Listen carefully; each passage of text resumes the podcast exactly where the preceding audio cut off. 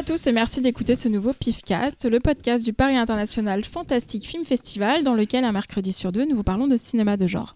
Pour l'animer autour de moi, Cyril. Coucou Xavier. Bonjour. Talal. tu m'as tu m'as fait flipper. Je là. sais. C'est un jumpscare. Salut Véro.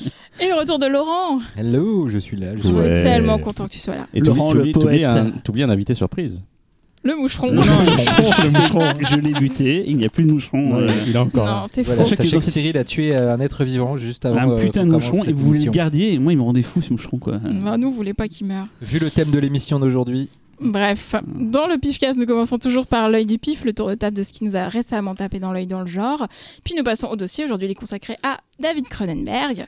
Et enfin, nous terminerons avec Cyril et sa sélection de bandes originales. Tu sais que j'ai réalisé que taper dans l'œil, il y a un jeu de mots, j'ai jamais fait gaffe. en fait. Bah merci, hein.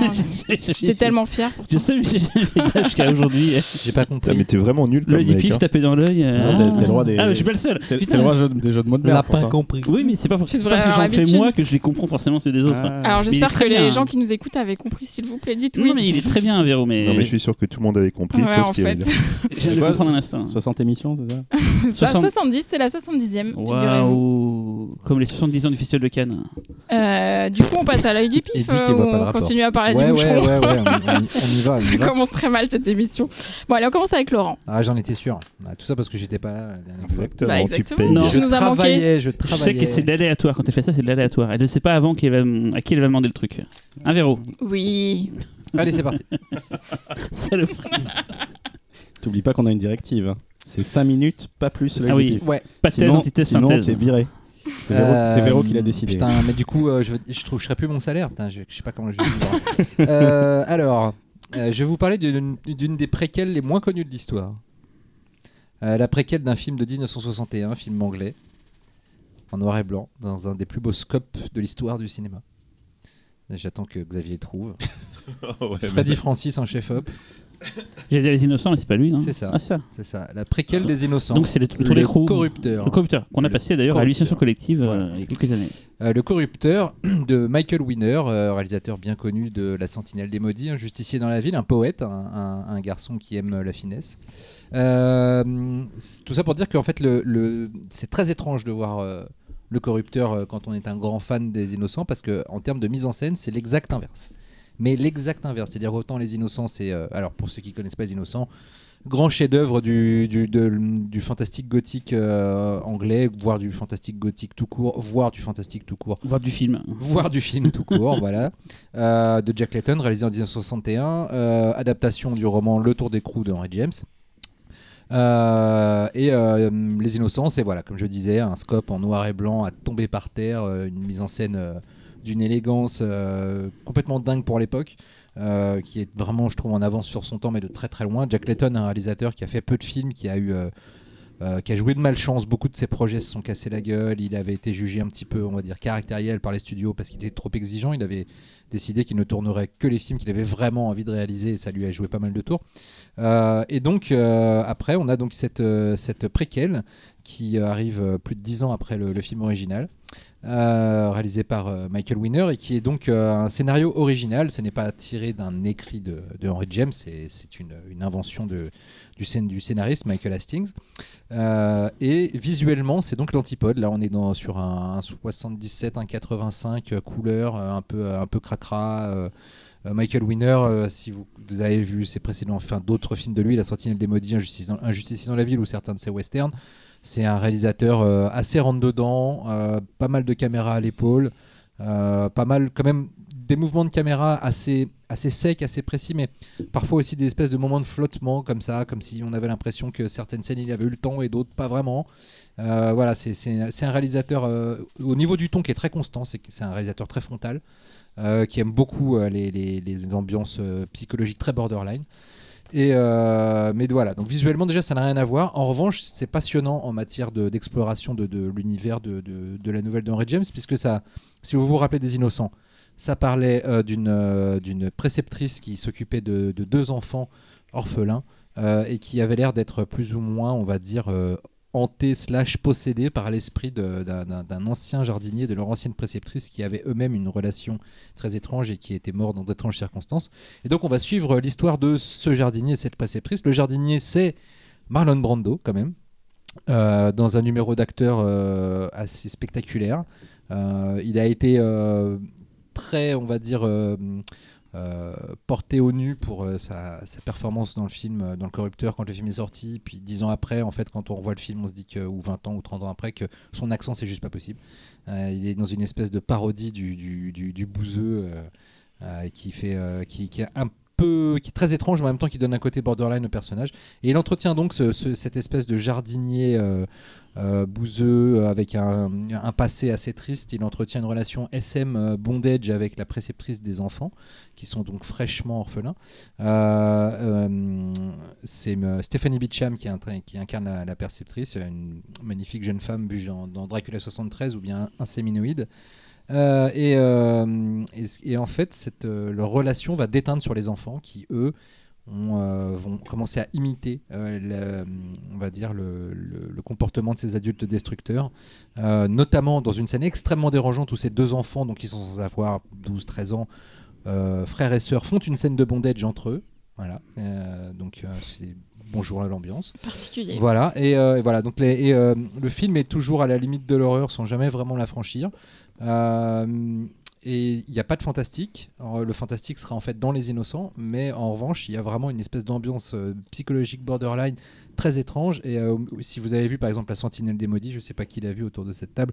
Non. C'est Oui. c'est juste son meilleur film. Voilà, et en matière, en matière d'ambiance borderline psychologique, hein, le mec s'y connaît. euh, la scène finale où il a, il a engagé que des, des comédiens euh, vraiment euh, atteints de, de difformité euh, juste un sommet euh, d'horreur extrêmement dérangeante. Et là, on retrouve vraiment cette façon de, filmer les rapports psychologiques de façon très crue.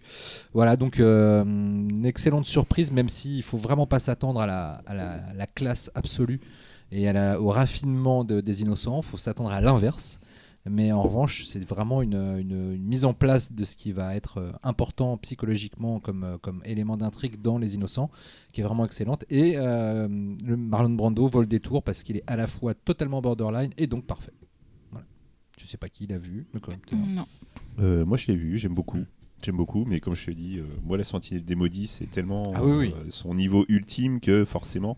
Euh, moi, j'ai vu La Sentinelle des Maudits avant, donc du coup, j'avais un niveau euh, d'attente euh, plus élevé. Mm. Du coup, j'étais un peu déçu quand j'ai vu le film. C'est comme si Voilà. tu regardes les chaînes de Jacob, hein, tu dis Ah, je vais voir les autres films du réalisateur. Oui, c'est. euh, Quoi, oui, 9 c'est ça. semaines et demie, c'est bien. Fais un peu la Ah gueule. quoi. C'est c'est- c'est un peu ça, ouais. Mais c'est pas 9 se- non, 9 semaines et demie, c'est C'est Adrian si, c'est Lyne. Adrian. Euh, Eh ben, c'est Adrian Lyne aussi. C'est c'est pas Jonathan Ah non, c'est Adrian Line. Oui, pardon. Oui. Et euh, juste euh, pour euh, préciser ton propos, c'est euh, quand, il tu dit- es là pour ça. quand, quand il, il parle de réalisateur très rentre dedans, ça veut pas forcément dire bourrin. Attention, non, non. c'est voilà, C'est filmer les rapports psychologiques de façon assez c'est c'est frontale. brut. Voilà, Voilà, pour moi c'est brut. Voilà. D'ailleurs, c'est marrant parce que le chef-op, euh, qui- c'est un chef, c'est un chef, euh, Robert Painter l'a beaucoup suivi euh, pendant une partie de sa carrière, notamment sur euh, euh, Les Collines de la Terreur et L'Homme de la Loi, c'est western. Après, il est monté sur des plus gros trucs. Il a fait La Malédiction finale, Superman 2 et Le Loup-garou de Londres. Euh, donc le mec était quand même. C'est là que tu vois que le gars euh, Winner, euh, il imposait vraiment sa, sa patte visuelle à ses chefs-op. Parce que, euh, parce que quand tu fais Superman 2 et que tu fais euh, Le Corrupteur, y a- en termes d'image, il n'y a, il y a rien à voir. Quoi. Et euh, vu, vu, Moi, je trouve que. comment il s'appelle? Mark Wahlberg est très bien dans le film. Je savais qu'on allait parler de cet excellent polar avec Shogun Fat et Mark Wahlberg. Tiens, Je- Talal. moi, Je l'ai passé, mais je l'ai pas vu. Parce que, D'accord. Comme tous les films que je passe. Quoi. Les Renault. Non, plus. Non, D'accord. Mais c'est ben, sur ma shamelist eh ben, maintenant, voyez-le avec parce la que- sentinelle des En maudits. plus, c'est sur Canal 7 en ce moment, je dis ça, je dis rien. Ah, ok. Ah. Mais ce Canal 7, ça n'existe plus, je vais devoir le dire à chaque Oui, émission. My Ciné, Canal. Ciné Plus, pardon. Voilà. My My Canal. Canal. Canal Plus. Et La Sentinelle des Maudits est dispo en Blu-ray depuis maintenant un an, je crois. Voilà, je sais un- plus l'éditeur. Très c'est mais- ça, c'est ça, Un exact. très beau Blu-ray. Qu'on a aussi passé à l'édition euh, collective. voilà. et, euh, Avec une jaquette pas très belle, mais en tout cas un beau Blu-ray. voilà, c'est chez Elephant, je crois, non? Elephant, ouais. Ouais, juste. voilà. C'est autour de Talal. C'est autour de Talal. Allez, Talal. Alors, Je suis désolé, je touche mon micro, ça va s'entendre, mais il a chu. Et Alors. je, je le refixe, voilà. Talal, il va pas parler euh, d'un film très original. Il va Talal, parler il va film- parler à la troisième personne. Il va parler- bah oui, bah, c'est- c'est- c'est Alain Delon. Alain Delon, hein, Euh, Talal a beaucoup aimé euh, ce film. D'ailleurs, il va, il va en reparler parce que ça fait quelques mois maintenant que le film est sorti. Et comme disait euh, notre invité la semaine dernière, Nicolas Boukrieff, prendre un peu de recul pour juger un film, c'est bien. Il y a Et, deux semaines pour les gens. euh, Oui, deux semaines, oui. Et donc, euh, je vais vous parler de Us de Jordan Peele, voilà, que j'ai revu hier avec euh, ma moitié. Euh, je voulais lui montrer le film que j'avais vu en salle il y a quelques T'as là semaines. les schizophrènes, donc sa moitié c'est lui-même en fait. euh. C'est-. Je suis un peu Gollum si tu veux. Voilà. parle. Euh, donc pour moi, c'est tout simplement un des films de l'année. Je pense qu'il est déjà dans ma liste de, de mes films préférés. Euh, alors, on va tout de suite mettre quelque chose au clair. Effectivement, il y a eu Midsommar cette année qui a calmé beaucoup de gens. Euh, mais moi, je trouve que le film est peut-être moins bon, mais vraiment tout aussi fascinant euh, pour d'autres raisons. Donc Jordan Peele, euh, on le représente plus. C'est c'est quand même le phénomène de d'il y a on va dire deux ans, c'était Get Out, donc un gros gros film qui a très bien marché. Enfin, c'est un petit film mais qui a très bien marché. Et euh, le film pose tout de suite une ambiance. Euh, sa scène d'introduction, je la trouve assez hallucinante avec la petite fille euh, dans ce parc d'attractions. Et ce générique qui commence en gros plan sur l'œil d'un lapin avec cette musique assez incroyable. Et les 45 premières minutes du film sont tout simplement, pour l'avoir revu hier, donc c'est tout frais dans ma tête, sont tout simplement hallucinantes. Après, le film redescend parce que il passe, le film commence à s'ouvrir un peu à un monde extérieur.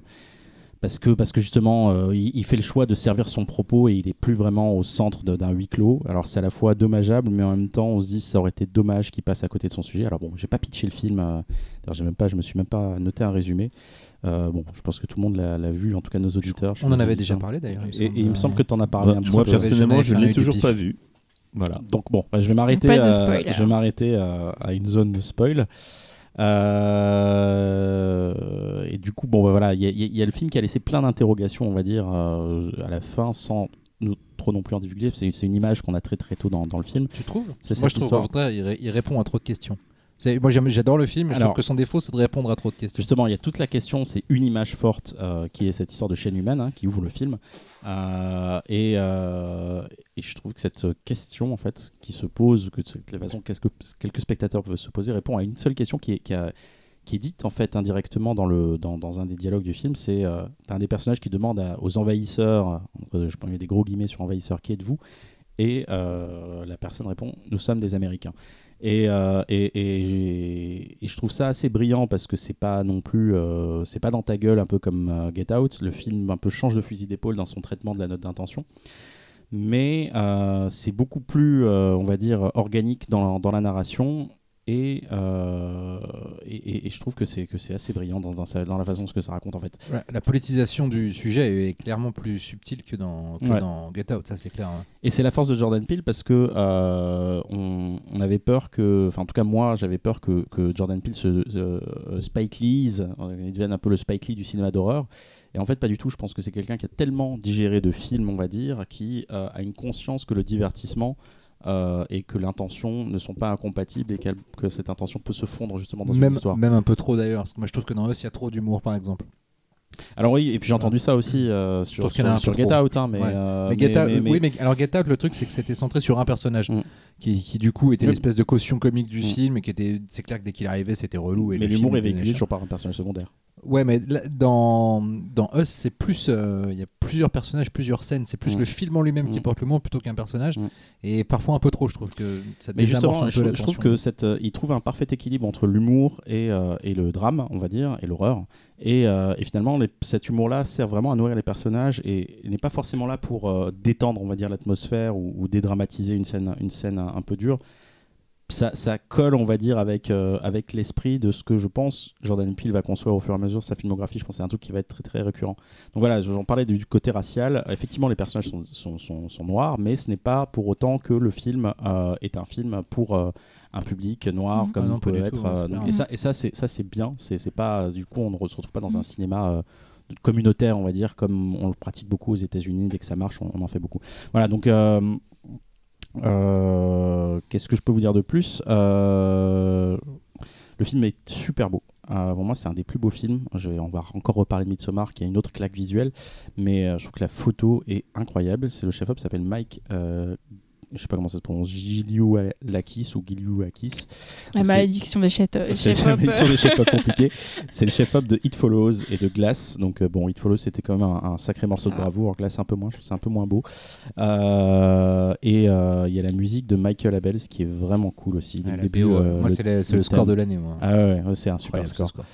Et, et sans parler de la réal, parce que euh, je trouve que la réalisation est incroyable et je pense vraiment qu'on tient un grand réalisateur en devenir, si bien sûr euh, du fait que le succès est trop tôt et tout de suite bah, le film a rapporté je crois 200 millions de dollars dans le monde ou voire plus, que euh, le film, que, que- le réalisateur devienne un peu la victime de son succès.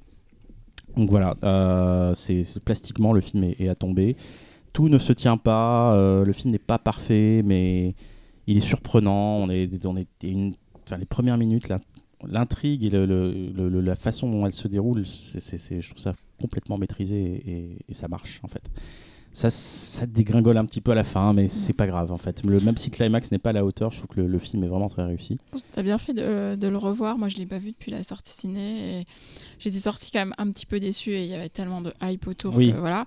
Et effectivement, il y a ce côté, il y a un peu trop d'explications, euh, comme disait Laurent, sur plein de choses qui sont pas Mm. nécessaires parce que le fond, enfin le discours Mm. politique au fond, il est hyper intéressant.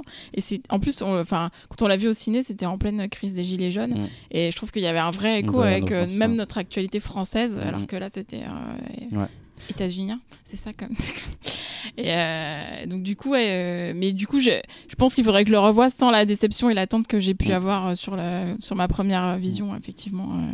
En tout cas, c'est toujours bien de rappeler ça. C'est un- uniquement seulement un deuxième film et le mec Ouais. euh, réussit comme un, un sacré tour de Mm. force après un premier film qui était vraiment déjà plutôt maîtrisé. voilà. Cyril est hilar, je ne sais pas ce qu'il a. Je peux pourrir l'ambiance, c'est pour ça. Je, Ah, vas-y, ce que vas-y, je vas-y, vas-y. dis ce que tu penses. On est un peu là pour ça. Bon, alors c'est bien, Midsommar, et c'est les films que j'ai le moins aimé cette année, donc ça tombe bien. Et je trouve que euh, Jordan Peele, c'est ce qu'il y avait de pire au cinéma depuis Rob Zombie, je crois, euh, au cinéma d'horreur. hein. Euh, mais Oh c'est là qu'un avis Ouh, perso. ça euh, balance. voilà. Et j'ai détesté Us, mais tellement. J'ai tellement de trucs que je lui reproche, tellement de trucs je- qui vont pas dans ce film, mais. Mais je veux pas, comme disait, Nico m'a appris, le, Nicolas Non, non, m'a appris non, à être non. zen. Non, non, non, Je veux pas, le, mec, a- le mec, il apprend les il appelle les réels par leur petit nom. Euh, Oui, Nico, bah, je veux, Le- je veux le pas casser le groove. J'ai cassé le groove de Xavier en sortant de Midsommar, il, il a très mal pris. Il Ah, a- c'était et a- violent. Il a raison, il a raison. Je m'excuse Xavier, je m'excuse d'avoir. Il pleure encore là. C'est pas grave. Je suis premier, je suis premier quand je sors d'un film que et qu'on vient le détruire, ça me fait Mais c'est- chier. C'est intéressant. on, est, aussi là pour ça, pour Oui. échanger, pour Le film, débattre. c'est que, comme tu disais, Je pense que c'était c'est il y a longtemps le film, donc on- je peux y aller maintenant. euh, vas-y, lâche-toi. Vraiment, je trouve le film est bourré d'incohérences. je crois pas l'histoire, je m'intéresse à rien. Il y a une belle photo, une belle musique, c'est vrai, mais sans plus. Et vraiment, Jordan Peele, je trouve que c'est vraiment une arnaque totale ce mec. Mais bon, euh, laissons-lui le temps. Il a fait deux films, il a produit la série, euh, la- le remake de la Twilight Zone. Twilight Zone. Apparemment, que c'est pas terrible. Bon, c'est Ouais, logique vu que le mec est, est- est pas J'attends terrible. avec euh, pas mal d'appréhension son, son remake de Candyman qui produit. euh. Ouais, j'ai peur maintenant parce que voilà. et eux j'attendais tellement je m'étais dit bon Get Out j'ai pas trop aimé mais je vais lui laisser une chance parce que déjà Get Out j'avais vu qu'il y avait plein de problèmes qu'il allait il y a un truc que je trouve en commun entre Get Out entre Midsommar et donc euh, Us c'est que je vois trop le gars qui a eu plein de bonnes idées de scènes qui tuent et il s'est dit merde faut que je les Mm. faut que je les recolle entre elles ouais c'est bon balak les gens m'en voudront pas et les scènes sont tellement mortelles que Franchement, le fait que le lien va pas euh, franchement, c'est pas grave, franchement, le film est très cohérent en fait, et surtout à la revoyant. En le revoyant une deuxième fois, j'ai j'ai vu plein de, plein en fait de. je pourrais pas t'en parler parce en que fait. ça Laisse, le Il boit du Pepsi, ça vaut pas Non, la peine de lui que- parler. Pepsi Max Je pense que là où t'as l'air, enfin, c'est ce que je disais, c'est-à-dire qu'à mon avis, il faut le revoir. C'est-à-dire qu'on l'a vraiment vu. non Plein Moi aussi, Get Out, je suis, mitigée sur Get Out et je l'ai pas revu non plus. Mais tu vois, du dire coup, j'arrivais déjà avec un hein, peu un a priori sur Us. Get Out je l'ai apprécié Ouais, plus tu la vois, seconde donc fois. peut-être Ouais. que Ju- Juste pour ajouter ma petite Ah. pierre à l'édifice. parce que bon, un petit caillou. euh, Parce voilà. que même quand j'ai pas vu un film, j'ajoute ma petite. Non, Non, mais, c'est surtout, que je vais Out. expliquer un truc, c'est que voilà, moi Get Out, euh, je l'ai vu et euh, dans la hype euh, pure. Et euh, moi, j'avoue que personnellement, j'ai pas adoré Get Out. Je l'aime bien. c'est mieux. Get Out Oh, est mieux que hein. Je, je trouve ça Ah, je sympa. préfère Us, largement. mais euh, il y a un aussi, côté où le, le, co- le dessert. ouais. le côté hype, euh, je pense, a, a influé aussi sur mon, Ah. ma perception du film. Us, euh, en fait, ce qui s'est passé, c'est que j'ai pas eu le temps de le voir au Cinoche, tout simplement. Ça s'appelle Ah un bon réflexe autodéfense. J'ai l'impression euh, que tu fous rien de tes journées, moi. voilà. et euh, et euh, par contre, à partir du moment où en fait j'ai pu choper Us euh, derrière et pour le regarder, j'arrive pas à me mettre dessus. En fait, je- je- j'ai besoin d'attendre que, que, plus que plus personne m'en parle. Et puis à un Voilà, moment, ça, là, elle a foutu la merde. tu vois, ça, ça va. Non mais c'est ça le truc, c'est il allait le regarder demain, t'as la Il est chier, il est parti pour 6 mois de jeûne là. non, non, mais c'est, tu vois, c'est, ça fait partie de ces films que tu as envie de voir. Et Hérédité, je l'ai vu comme ça. Euh, un truc hors, pas hors hype. Hors Mm. hype. Ah oui. Juste un moment, tu vois, tu le sors, tu Mm. le sors de, de, de, de ta Blu-ray Tech, Mm, tu mm. es là, tu, fais, tu sors, tiens, j'ai envie de le mater comme Mm. ça, et tu le regardes Quelle vierge. esthète. Mais non, mais ça. Sur ça ma marche vachement. dit Blu-ray Tech. Ça veut dire qu'il n'a plus de DVD chez lui. Il a que Blu-ray. Si, j'ai, euh, j'ai beaucoup trop de DVD chez moi, c'est terrible. Mais je vais pas, on va pas faire. Enfin, Non mais voilà, non mais le, le- 30 le heures, truc mais- c'est que voilà, enfin il y, a- il y a des films aussi, je pense aussi que le, la hype influe sur ton Ah bah, complètement. visionnage et effectivement, je pense que si Talal a beaucoup apprécié le film maintenant, peut-être que il y, a- ce Us, côté j'ai aussi vraiment un vu peu tous les le problèmes, recul, euh, quoi. Voilà, et, et- et surtout, enfin, on parle beaucoup du fond et de la forme dans le cinéma de Ouais, genre ouais, aujourd'hui, et c'est vrai que tu as certains cinéastes qui se revendiquent plus de la forme que du fond. Tout à fait. Euh, Ce qui n'est pas déshonorant. Voilà, non, ce qui n'est pas déshonorant, mais c'est vrai que Midsommar, par exemple, c'est un film Mhm. qui revendique beaucoup sa forme, et tout en gardant un fond intéressant, mais qui n'est pas aussi, aussi impressionnant qu'on peut le penser, peut-être. dans- Ce qui est pas mal, c'est que les gens qui écoutent, parce qu'il faut pas oublier qu'il y a des gens qui nous écoutent quand même, Non. ils commencent à nous connaître maintenant, ils savent à peu près, ils disent tiens, moi je suis plus du côté, de... enfin pas du côté, c'est pas une sorte de côté, mais ils savent qu'ils ont peut-être les goûts de Xavier, le goût de Laurent, les goûts de Véronique, le goût de Talal, donc ils savent à peu près en fonction de ce qu'on Mais dit. pas les tiens en tout cas. Non, c'est pas, pas à moi, c'est pas moi de le Si, dire. il y a eu des défenseurs de Freddy C'est pas à moi de le dire, mais il faut Oh, dire que. Oh, putain, le est revenu, le moucheron est Ah, revenu. tu vois, il est pas mort. Je t'avais dit qu'il était Et pas donc, mort. dire juste que c'est bien, c'est que là, du coup, ils savent à peu près, tiens, euh, Talal a bien aimé, moi j'aime bien ce que dit Talal. Donc, il y a, il y a un- C'est intéressant aussi. euh, et pensez à mettre des notes sur iTunes. Et donc, ouais, c'est- c'est- je pense que c'est intéressant pour. euh, Tu voilà. m'as- tu m'as coupé pour dire cette connerie, c'est ça? Non, je sais pas Non, mais coupé. Non, si contre, tu m'as coupé, j'avais pas fini. Par contre, je, je ah bah vas-y parce que j'ai à rebondir. Non, non, mais c'est- justement, Pardon. c'est c'est ce truc sur le fond et la forme en ce moment qui, qui, fait, qui revient beaucoup. Et je trouve que sur, justement, Jordan Peele arrive justement à lier les deux avec un équilibre, Oui, oui. on va dire. Oui, Là, c'est il y a un équilibre que tu as Mais- peut-être moins chez Ari Aster. Bah, J'adore, hein, j'adore c'est là où- Hérédité, mais C'est là où en fait je pense que Midsommar. c'est Bisous, Harry, si tu nous c'est écoutes. difficile de- faire court hein, pour le UP. C'est- difficile On se de statuer sur, cette histoire de fond parce que euh, moi, Midsommar euh, touche des thèmes que, euh, que je trouve vraiment passionnants et qui sont, Les ours qui sont des thèmes sur lesquels je. Euh, la confrontation à euh, la confrontation à la mort euh, de la société occidentale. tu sérieux. vois. Euh, bah, J'essaye, mais c'est c'est vrai que c'est pas facile quand t'as Un t'as un ronge là qui te, qui te tourne autour. Et, euh, et tu vois, autant je comprends qu'on puisse regarder Midsommar en étant totalement extérieur à ce qui s'y passe, et- mais en fait, c'est le genre de film où l'expérience va être différente pour chaque personne. Oui. Parce que euh, le film va trouver écho chez toi par rapport à ta sensibilité, où est-ce qu'il te passionne, où est-ce qu'il te touche, et puis un autre va faire l'inverse. Que... Je peux vous mettre tous d'accord quand même sur Us et. Midsommar. C'est que qu'on aime ou qu'on n'aime pas, faut quand même mieux qu'il y ait ça qui sorte au cinéma plutôt que Annabelle 13 ou toutes On ces merdes. Oui, mais oui, Voilà. Largement, C'est pour ça qu'il faut disais- pas être trop. Euh, la dernière fois sur euh, Scary Story, tout à in the Dark, que j'ai pas aimé, mais c'est tellement mieux que Exactement, tout venant que je exactement. peux pas le défoncer quoi. Après, on met, euh, on met euh, Us et Midsommar euh, sur un pied d'égalité parce que c'est des seconds films très attendus de mecs qui ont fait des premiers films, Mm. etc. Ah oui. que c'est une façon peut-être de concevoir l'horreur un peu plus, j'aime pas ce terme, elevated entre guillemets, mais globalement sur le papier, les deux films n'ont putain de rien à voir. Ah bah non. Oui, mais Oui, c'est deux, tu c'est vois, deux voilà. auteurs en fait, contrairement au mec qui a Annabelle euh, 13. Mais c'est des auteurs, c'est ça leur point commun. Ouais. Midsommar, ouais. tout le début, je trouve ça admirable. Même j'étais en mode putain, il va me récompenser. Enfin, j'avais trouvé Hérédité très bien au début et moins sur la fin. Et Midsommar, tout le début, j'étais putain, ça tue et tout quoi. C'est, enfin, il est- le début de Midsommar, c'est euh, c'est euh, du caviar quoi. C'est la suite que j'aime moins quoi. Et pour Us, comme tu dis, le début est pas trop mal en fait tant que tant qu'on comprend pas, qu'on comprend pas, enfin qu'on comprend où il veut en venir, enfin quand on comprend où il veut en venir, on, on trouve ça nul. Mais tant qu'on sait pas, et que c'est un peu mystérieux, c'est-à-dire un quart d'heure du film, ça va encore quoi pour Us voilà quoi. Bon, allez, Cyril, Allez. ton œil. C'est moi le, mon œil. Ouais. Ouais. Alors hier soir, en... enfin c'est pas hier soir, cette semaine, j'avais le choix entre deux films. J'avais le choix entre L'Enfance d'Ivan et euh, Monster in the Closet. J'ai regardé Monster in the Closet. Oh putain. L'enfance quoi? L'Enfance d'Ivan de, de, de Tarkovsky. euh, euh, c'est pour dire, je voulais choisir un film Voilà, il avait le choix euh, entre un excellent film et, et Monster in the Closet. Voilà. Putain, mais c'était. Ah mais, ah mais je me rappelle Ah putain oui, souvenir de VHS qui vient de me Ouais, revenir dans la gueule là, comme voilà. un boomerang tu Les sais. militaires. Le truc que et j'ai lancé il y a tout, 25 oui, oui. ans il vient de me revenir. Exactement cet effet-là que je voulais. Parce que moi, c'était Vidéo 7 à l'époque. Il y avait la- les critiques dans Vidéo 7 et j'ai toujours rêvé de voir ce film. Et cette semaine, j'ai ré- j'ai j'ai accompli mon rêve. Malheureusement, ça ne s'est pas passé comme je voulais. Quoi. Xavier Mordray, parce qu'il a vu le film, donc il sait de quoi je parle. Et... Ah oui, moi je Oui, sais, oui. ouais. J'ai envie de le voir. On peut, on peut le regarder maintenant là? Alors, que- je- c'est marrant, j'ai cherché euh, à résumer le film, je suis ah, ça me fait chier, j'étais voir sur, sur, euh, sur euh, Wikipédia et la- le résumé de Wikipédia est tellement drôle. Il est pas drôle en soi, mais ça m'a fait rire tellement il est minimaliste que je vais vous le dire quand même. Ouais, tu, tu utilises cette excuse pour pas. mais celui-là euh, est vraiment drôle. le- Parce que vraiment, si vous allez sur Wikipédia, ce que je vous ai dit, vous allez vraiment le lire. Il y a vraiment un mec qui l'a écrit. Après une série de meurtres ayant tous lieu dans des placards, un journaliste et son ami scientifique décident de percer le mystère et de sauver San Francisco. Point. Il s'agit d'un monstre qui apparaît dans les placards. Voilà. C'est vraiment, le résumé de Wikipédia. Et j'adore En cette même petite temps, phrase. c'est Il s'agit d'un monstre film, qui apparaît dans des placards. En film. même temps, euh, San Francisco coming out placard. Ah, Bah attends, moi je te trouve le sous-texte ouais. quoi. Joli, joli. Ouais, non, mais t'as pas vu le film, là, Ok. clairement. Alors, il y a un truc Ah rigolo pour le film, c'est que c'est un film qui a été distribué par la Trauma, qui n'a pas été produit par la Trauma, mais qui a été distribué par la Trauma, comme ça arrivait à l'époque, comme Combat Choc, comme euh, Rabbit Granny. Enfin, c'est des films que la Trauma a acheté. Story of a Junkie, je crois aussi. Peut-être. voilà, je, Je, je crois. Hein, Euh, l'ont peut-être euh, produit, je suis désolé. Killer mais- Condom aussi, je crois, euh, Ouais, qui est un film ouais, allemand. ouais. qui- voilà. Je l'ai vu celui Voilà. Et donc en fait, la trauma, on s'attend à, à du, à du gore, à du dégueulasse et tout. Et là, c'est un film, c'est ça qui m'a surpris. En fait, c'est un film assez mignon, assez rigolo, assez gentil et effectivement très éloigné de, de ce que la trauma a fait. D'ailleurs, je lance l'appel ici un, un, un, spécial trauma. Ça va Non. être chaud de trouver des bons Non, films. non, non, mais- non, non. Oui, on fera, on a- on fera- on fera oui, le oui. hammer avant. euh, Oui. Alors, euh, moi, je déteste la trauma, donc euh, non. Ah, bah alors on peut faire carrément une spéciale Poultryguest. On ne parle que de Poultryguest. Non, il y a Terror Firma qui est Toxic sympa. Toxic Cat est Avec sympa. Roméo et Juliette. Roméo et. Juliette est sympa. Il y a quand même quatre bons films à sauver de la trauma. Quoi. Ah ouais, non, mais moi j'adore la trauma. Surf Nazi, c'est chez eux? Ouais, Surf Nazi Must Die. Donc alors euh, réalisateur c'est euh, Bob Dallin, ça a été fait en 1986. Alors Bob Dallin il a fait bah, juste ce film là en tant que réalisateur. Euh, bon voilà ça arrive. Euh, il a surtout été réalisateur de seconde équipe et surtout il a quand même produit Donjons et Dragons hein, avec euh, Profion pour ceux qui connaissent euh, le film. Le film Non, mais non, Le mais film. non. Il a pas produit le 2. Non il a produit le 1. Parce que c'est le 2 le vrai chef-d'œuvre. Alors, moi j'ai vu le 1 en salle il est pas mal. Moi j'ai vu le 2 en projet de presse, mais j'ai a- il y a- pleuré de Il y a rire. Jeremy Irons. Ah, je Ouais, juste Profion, Je suis désolé, je fais, un, je fais un aparté. Dans le 2, il y a un moment, il y a un personnage, donc une elfe, hein, qui est devant une pierre runique qui a dit Je vais devoir sortir mon artefact secret pour décrypter ce truc. Elle sort, et je vous mens pas, un canard en plastique. Je viens de Pour vous voir, dire le niveau.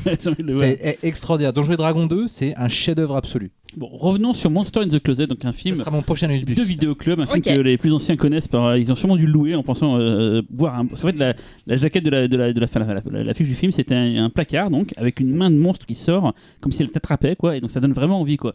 Le film un peu moins. Voilà, j'ai j'ai pas parlé dans le micro. Euh, et pourtant, il y a quand même des acteurs connus dedans. Il y a John Carradine par exemple, euh, Henry Gibson qu'on a vu dans L'Aventure intérieure, Magnolia, Howard Duff qu'on a vu dans Kramer contre Kramer, Dallas, Donald Moffat qu'on a vu dans The Thing. Et on retrouve dans le, dans le costume du monstre, ça, ça parlera à Qui aime bien les, les, Man in the Suite, euh, voilà. On retrouve Kevin Peter Hall qui est. Euh, le mec de Predator. Voilà, qu'il- c'est un bon, c'est un bon quoi. Mais surtout, j'ai pas dit le seul avantage. et- et surtout, qui joue dans la série Misfits. Il faut pas l'oublier, Ah, ça, s'il te lui, plaît. Oui, c'est Ah. Et il y a surtout, c'est marrant, c'est le tout premier rôle, il était tout jeune, c'est son premier rôle au cinéma, Paul Walker. Le Paul Walker de Fast and Furious qui joue Vivant. un- ouais, vivant à l'époque. Il a pas encore pris sa, sa direction assistée dans la gueule quoi. Donc il, est- il était encore en vie quoi. Et du coup euh, Paul Walker dans, est dans le film euh, et c'est marrant ses premiers films de cinéma c'est que des trucs bis. Il a fait après euh, Tammy and the T-Rex qui est sorti d'ailleurs récemment en version restaurée avec Putain, du J'aimerais gore bien, et tout. j'aimerais bien le revo- j'aimerais bien voir, surtout la version gore. Ah putain. avec Dennis Richard et tout. Putain, mais tu nous fais des-. Tu nous fais des trucs là, Ah tu nous fais du us en de alors que t'as vu des trucs comme ça, mais merde quoi. Donc vite fait, parce qu'on va pas faire non plus 30 heures sur euh, euh, ce qui m'a surpris dans le film, c'est que c'est un film assez drôle, un peu à la façon Z à Z. Il y a d'ailleurs plein de moments, il y a des têtes qui apparaissent à l'écran. Et c'est des titres genre euh, assez humoristiques ou genre 5 minutes après, 5 minutes et 30 secondes après. Il y a plein de trucs comme ça, un peu Ah. rigolo comme ça tout le long du film. Tu dis Z à Z? Les Zaz. Les Les Zaz. Zaz, D'accord. Mais je à Z parce qu'on est, on est de la radio, donc il faut que je dise Z à Z, euh, mais c'est les Zaz, oui. Tiens, le moucheron là si tu veux. Tac. il y a plein de parodies, genre euh, Alien, il y a- il y a- le monstre a une sorte de langue qui sort de sa bouche comme dans Alien, euh, Rencontre du troisième type parce que genre, il faut faire une petite musique pour abanouer le monstre, il y a plein de trucs comme ça et tout. Et c'est marrant, l'acteur principal ressemble à Superman, et genre on dirait Clark Kent, sauf que dans le film il y a un gars, chaque fois qu'il enlève ses lunettes, toutes les filles sont, se pavanent devant lui, sont limite en hypnotisées Ah. devant sa beauté, quoi, voilà quoi. Donc voilà, c'est pas un, c'est pas un grand film. euh, J'ai toujours voulu le voir depuis des années. Je me demande pourquoi maintenant. Tu le recommandes un peu ou pas du tout Je, bah c'est plutôt fait- le monstre est bien foutu en latex et tout. Bon, il bouge pas trop. C'est vraiment le mec dans son costume et la bouche bouge à peine. C'est très léger, c'est très rigolo. Enfin, c'est rigolo, non, ça fait ça fait sourire. hein, on va T'as pas envie de dire. le pécho Quoi? T'as dit le monstre est bien foutu, t'as envie de le pécho J'ai dit ça? Ouais. Bah non, mais ça me... bah, j'ai envie de le dire maintenant. Quoi. Le monstre est bien Ah. foutu, j'ai envie de le pécho. quoi, voilà. Euh, je l'avais pas dit, mais maintenant j'ai envie de le dire. Quoi. Euh, Qu'est-ce du qui coup, vous euh, arrive bah, du coup, je me, Toi aussi, tu sors du closet. je me, sors du- je me tourne vers donc euh, Xavier et, et Laurent qui ont vu ce grand film. euh, Euh, grand film, euh, non, on va, on, va, on va se calmer tout de suite. Euh, moi, je l'ai vu en VHS à l'époque. Je me suis fait avoir, euh, comme tout le monde, par la Ouais. jaquette qui était, euh, qui était démente. parce que la main est vraiment bien faite et tout. tout Ah ouais, non, euh, mais voilà. Et puis j'ai chopé ça euh, pur, innocent, naïf. Et je me suis pris le film en pleine face qui m'a fouetté le cul comme ça. Je pense que gamin, c'est Attends, un coup à tu t'es faire pris en pleine face ou il t'a fouetté le cul? Comment t'es foutu, mec Il a une tête de cul, t'avais pas remarqué Et toi, Laurent Non, Honnêtement, par contre, non. Ce que le, le seul truc, la seule bonne idée, c'est le, le, le, l'échelle que va prendre l'histoire. Voilà, c'est le Mm. seul truc. Oui, c'est que le monstre. c'est le truc qui est étonnant. C'est juste ça. il- Voilà. donc le monstre est découvert, donc il y a les infos et donc toute la terre entière est, est en mode ah mais un monstre a été découvert et du coup limite C'est ça. euh, tout est désert et tout. Il y a juste un pauvre l'armée qui arrive et tout. C'est juste un pauvre qui marche dans la rue et il y a un dé- décalage. Mais le film est drôle donc euh, voilà il y a un décalage entre la. Il y a une parodie de la scène de psychose de la douche aussi qui est plutôt ouais. rigolote Franchement, tu m'as donné envie. Hein. En fait, moi, je pense que je l'ai vu moi. en sachant que c'était euh, une distrib trauma. Parce que je l'ai pas. Maintenant qu'on en parle, je pense que je l'ai pas vu à l'époque de la VHS. Je pense que je l'ai dû voir en DVD import, une connerie comme ça. Et, euh, et du coup, je l'ai, je l'ai réceptionné en tant que tel. Euh, C'est-à-dire une couillonnade, euh, une couillonnade t'es bis. hein. euh, Une non, pantalonnade. non. Voilà, une pantalonnade bis. Euh, tout à fait euh, rigolote et, et totalement oubliable. D'ailleurs, je l'avais oublié. Et je me suis dit ça pour le coup je vais bien vous surprendre parce que c'est le genre de film dont on s'entend pas parce qu'on en parle euh, toujours, Cyril. dans un pifcast, enfin même dans un dans Ah, voilà. faudra, jours. faudra faire une émission spéciale film de merde. Et c'est pas film de merde, c'est les films de quand t'es gamin, tu fantasmes dessus. Pareil, il y a un film que j'ai jamais ouais. vu, Comme que le je jour pense des que vous avez vu. Voilà, le jour des fous, mais je l'ai vu le jour des fous. Mais moi, il y a un film que je rêve de voir depuis des années, mais j'ai jamais osé franchir le pas, c'est Buveur de sang. Euh, Où t'avais comme ouais, un mec qui te- c'était un hippie qui tenait une tête coupée avec du sang qui coule dans sa bouche de la tête. Et la tagline c'était écrit buvez, éliminez. Et j'ai toujours aimé cette tagline. j'ai toujours voulu voir le Très film pour ça. française, hein, Ouais. comme. euh, Ouais, non. Je sais que c'est nul. Je sais- J'ai le DVD en plus, euh, genre de fait par le fils à Stallone, la euh, Grindhouse Realizing. Et j'ai le DVD de ça, euh, signé, je crois, par le réalisateur et tout. J'ai jamais osé le regarder. J'ai acheté le DVD de c'est I Drink Your Blood en anglais. Et j'ai jamais regardé, mais bah, prochain et je sais que le film est c'est- nul, mais j'ai envie de le voir depuis I des années. Drink quoi. Your Blood est sorti, est sorti chez Neo. Ah ouais Oui, tout à fait. Putain, Ah, dans bah, une bah. magnifique édition, attention. Je savais même pas que c'était sorti en Ah, France. si, euh. si, si.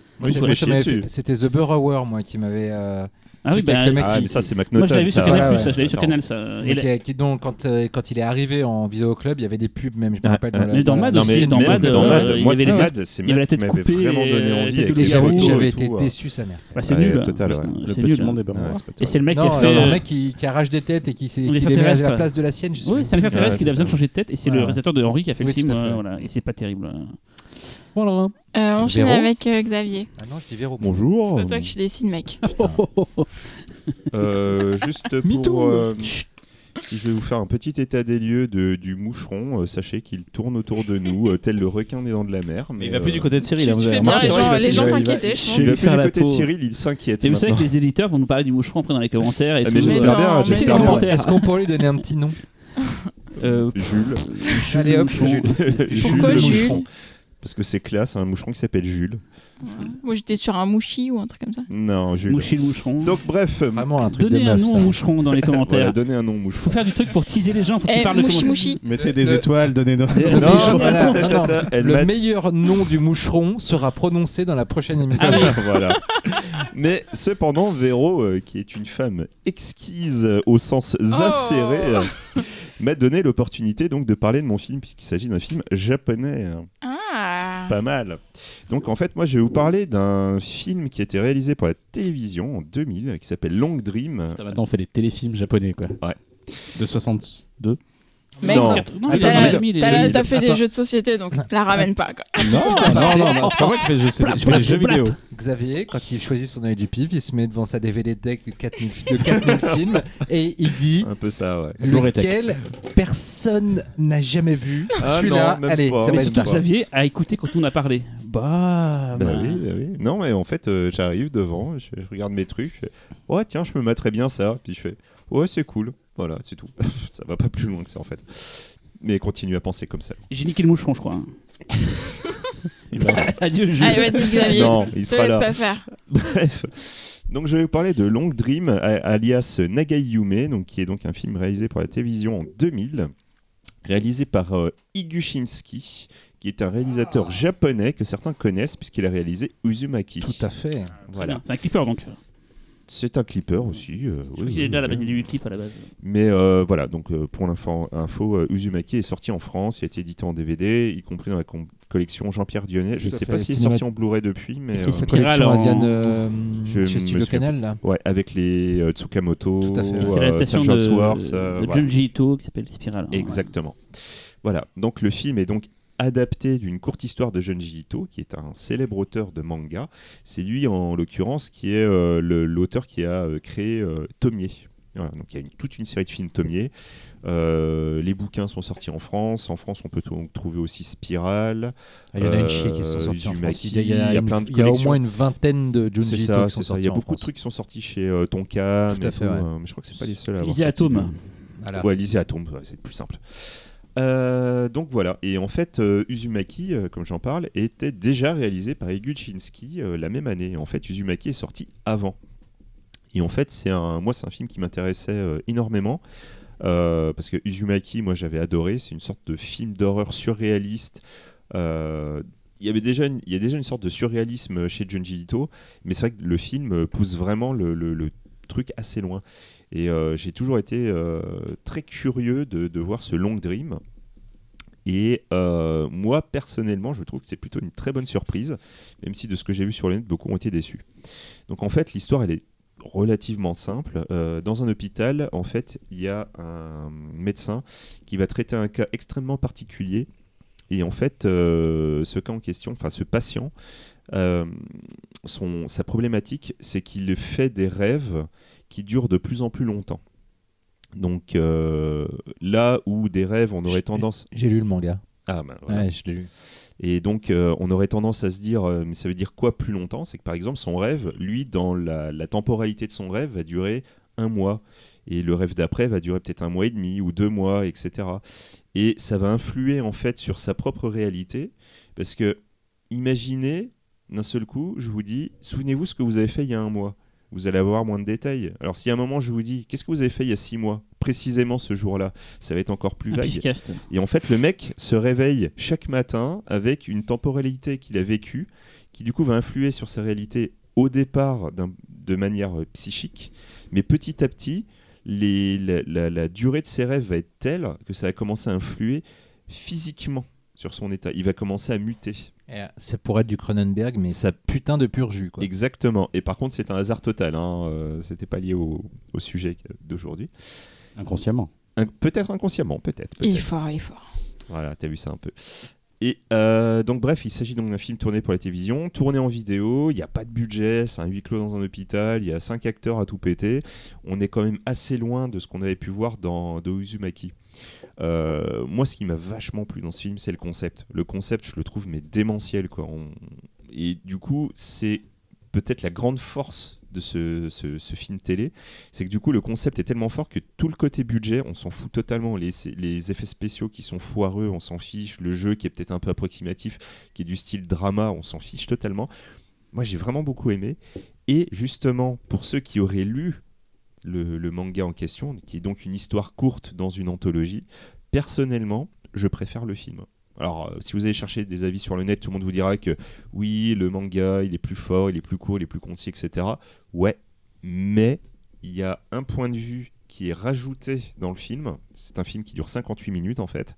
Et ce point de vue, moi personnellement, c'est ce qui m'a le plus fait accrocher dans le film. Donc euh, moi j'aurais plutôt tendance à le conseiller. Tu m'excites.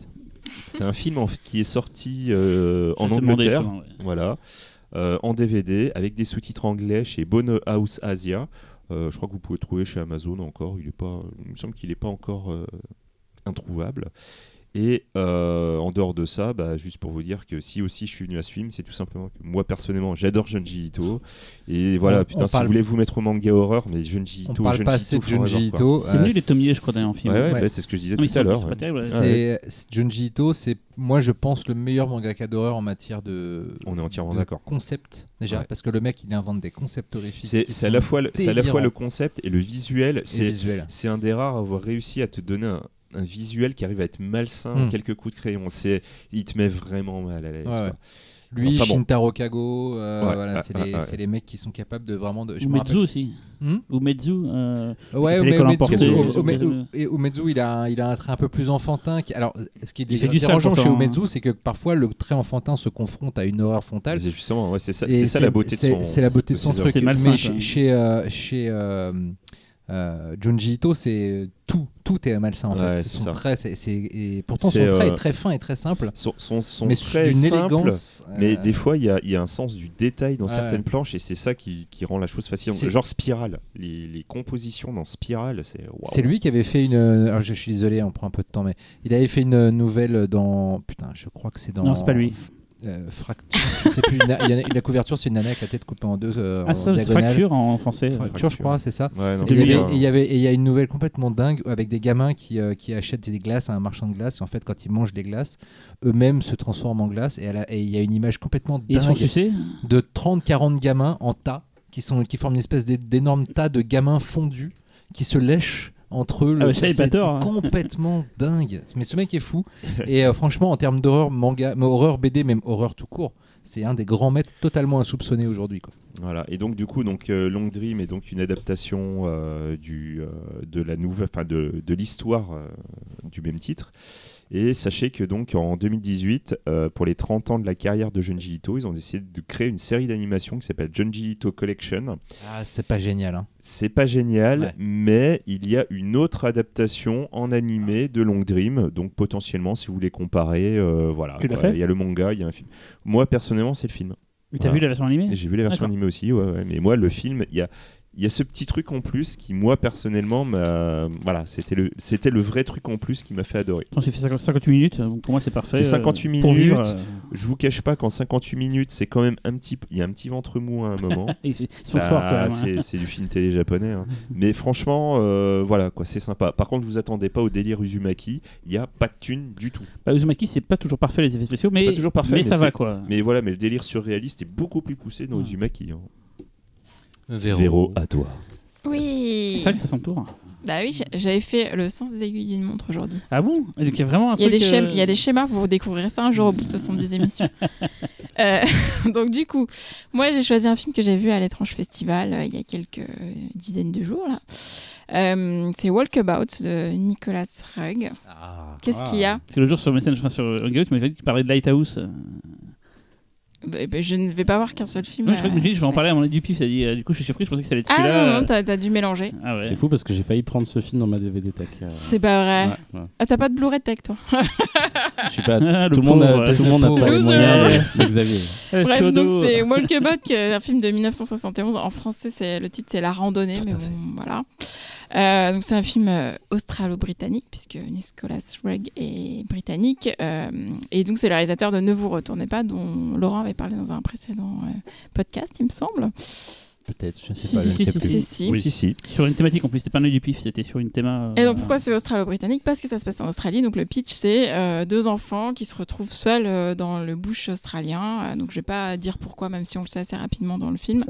Euh, et donc ils se retrouvent vraiment. euh, donc c'est une jeune fille et son petit frère qui est vraiment tout petit, euh, tout seul donc dans la dans le désert avec peu de peu de ressources. Euh, et en fait ils rencontrent un, abori- un aborigène, euh, un, pareil un adolescent qui fait son walkabout. Et en fait le walkabout c'est une espèce de, de randonnée initiatique euh, en solitaire pour les jeunes aborigènes pendant lequel ils doivent euh, démontrer en fait qu'ils sont capables de survivre seuls et de sans aucune ressource de subvenir à leurs besoins dans la dans le désert et dans le, le bush australien qui peut être dangereux parfois.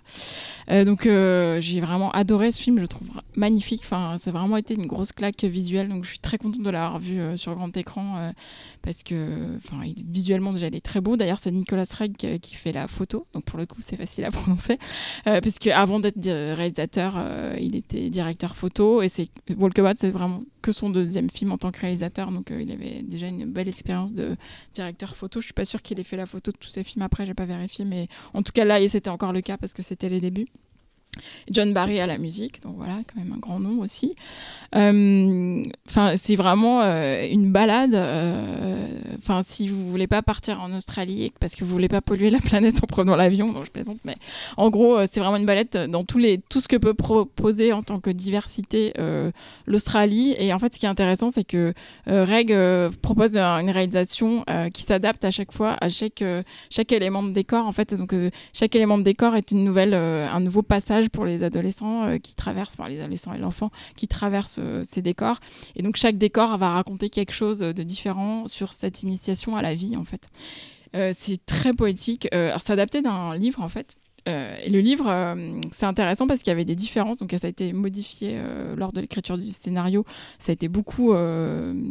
c'est plus à, l'os, on va dire, là, sur ce, ce scénario-là. Et surtout, il y a des choses très importantes qui ont été modifiées, notamment le départ. C'est-à-dire qu'au départ, c'était des enfants américains qui étaient rescapés d'un crash d'avion dans le désert. Alors que là, c'est des adolescents anglais, enfin des enfants anglais.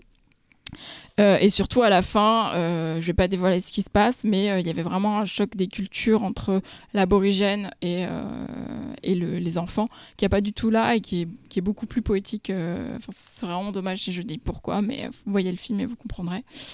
Il y, a, y a plein d'idées visuelles, c'est hyper créatif. hein.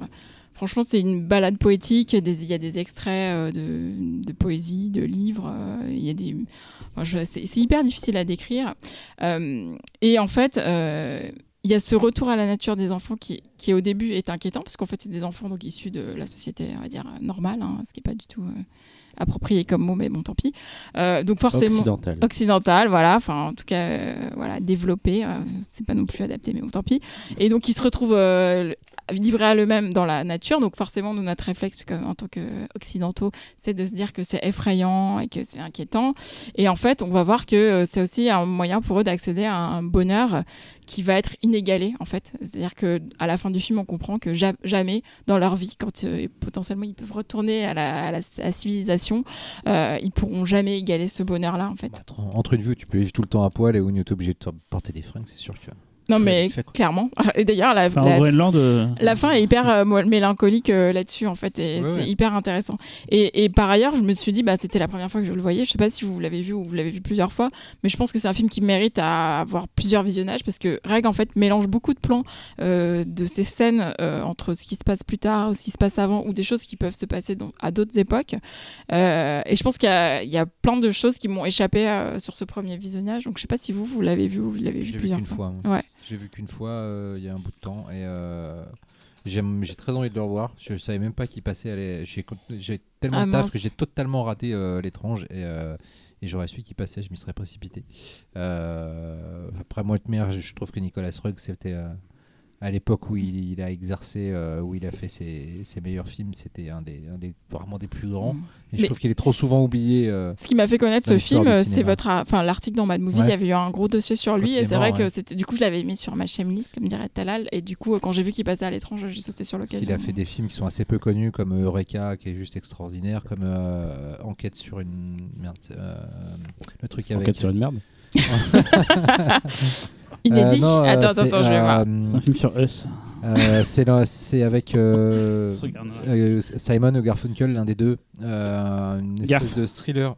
Sur, euh, de thriller un peu euh, romantique. Enquête sur une passion. Voilà, enquête sur une passion qui est magnifique. Enfin, euh, et euh, moi, je le connaissais. Euh, Rogue, il m'a traumatisé quand j'étais gamin avec.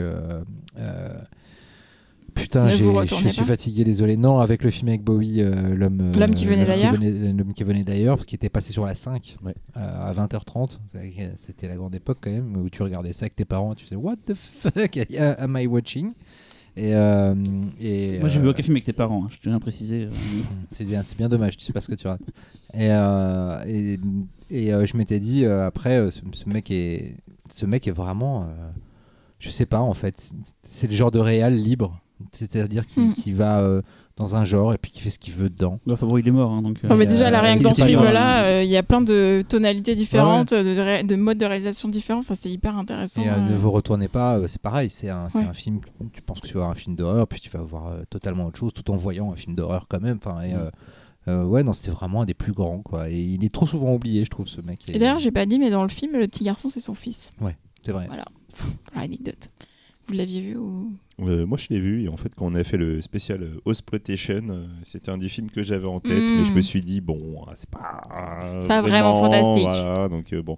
Mais l'envie était là, donc euh, c'est vraiment un super film. Et effectivement, moi, j'aurais bien aimé le revoir euh, à l'étrange parce qu'en fait, depuis euh, depuis le Hospitation, je me dis, je me le retaperais bien le film quand Bah, même. surtout euh, sur grand écran, ça valait le coup. ouais, ouais. Oui, bah c'est bon. Hein. Un, un. Euh, on passe au dossier?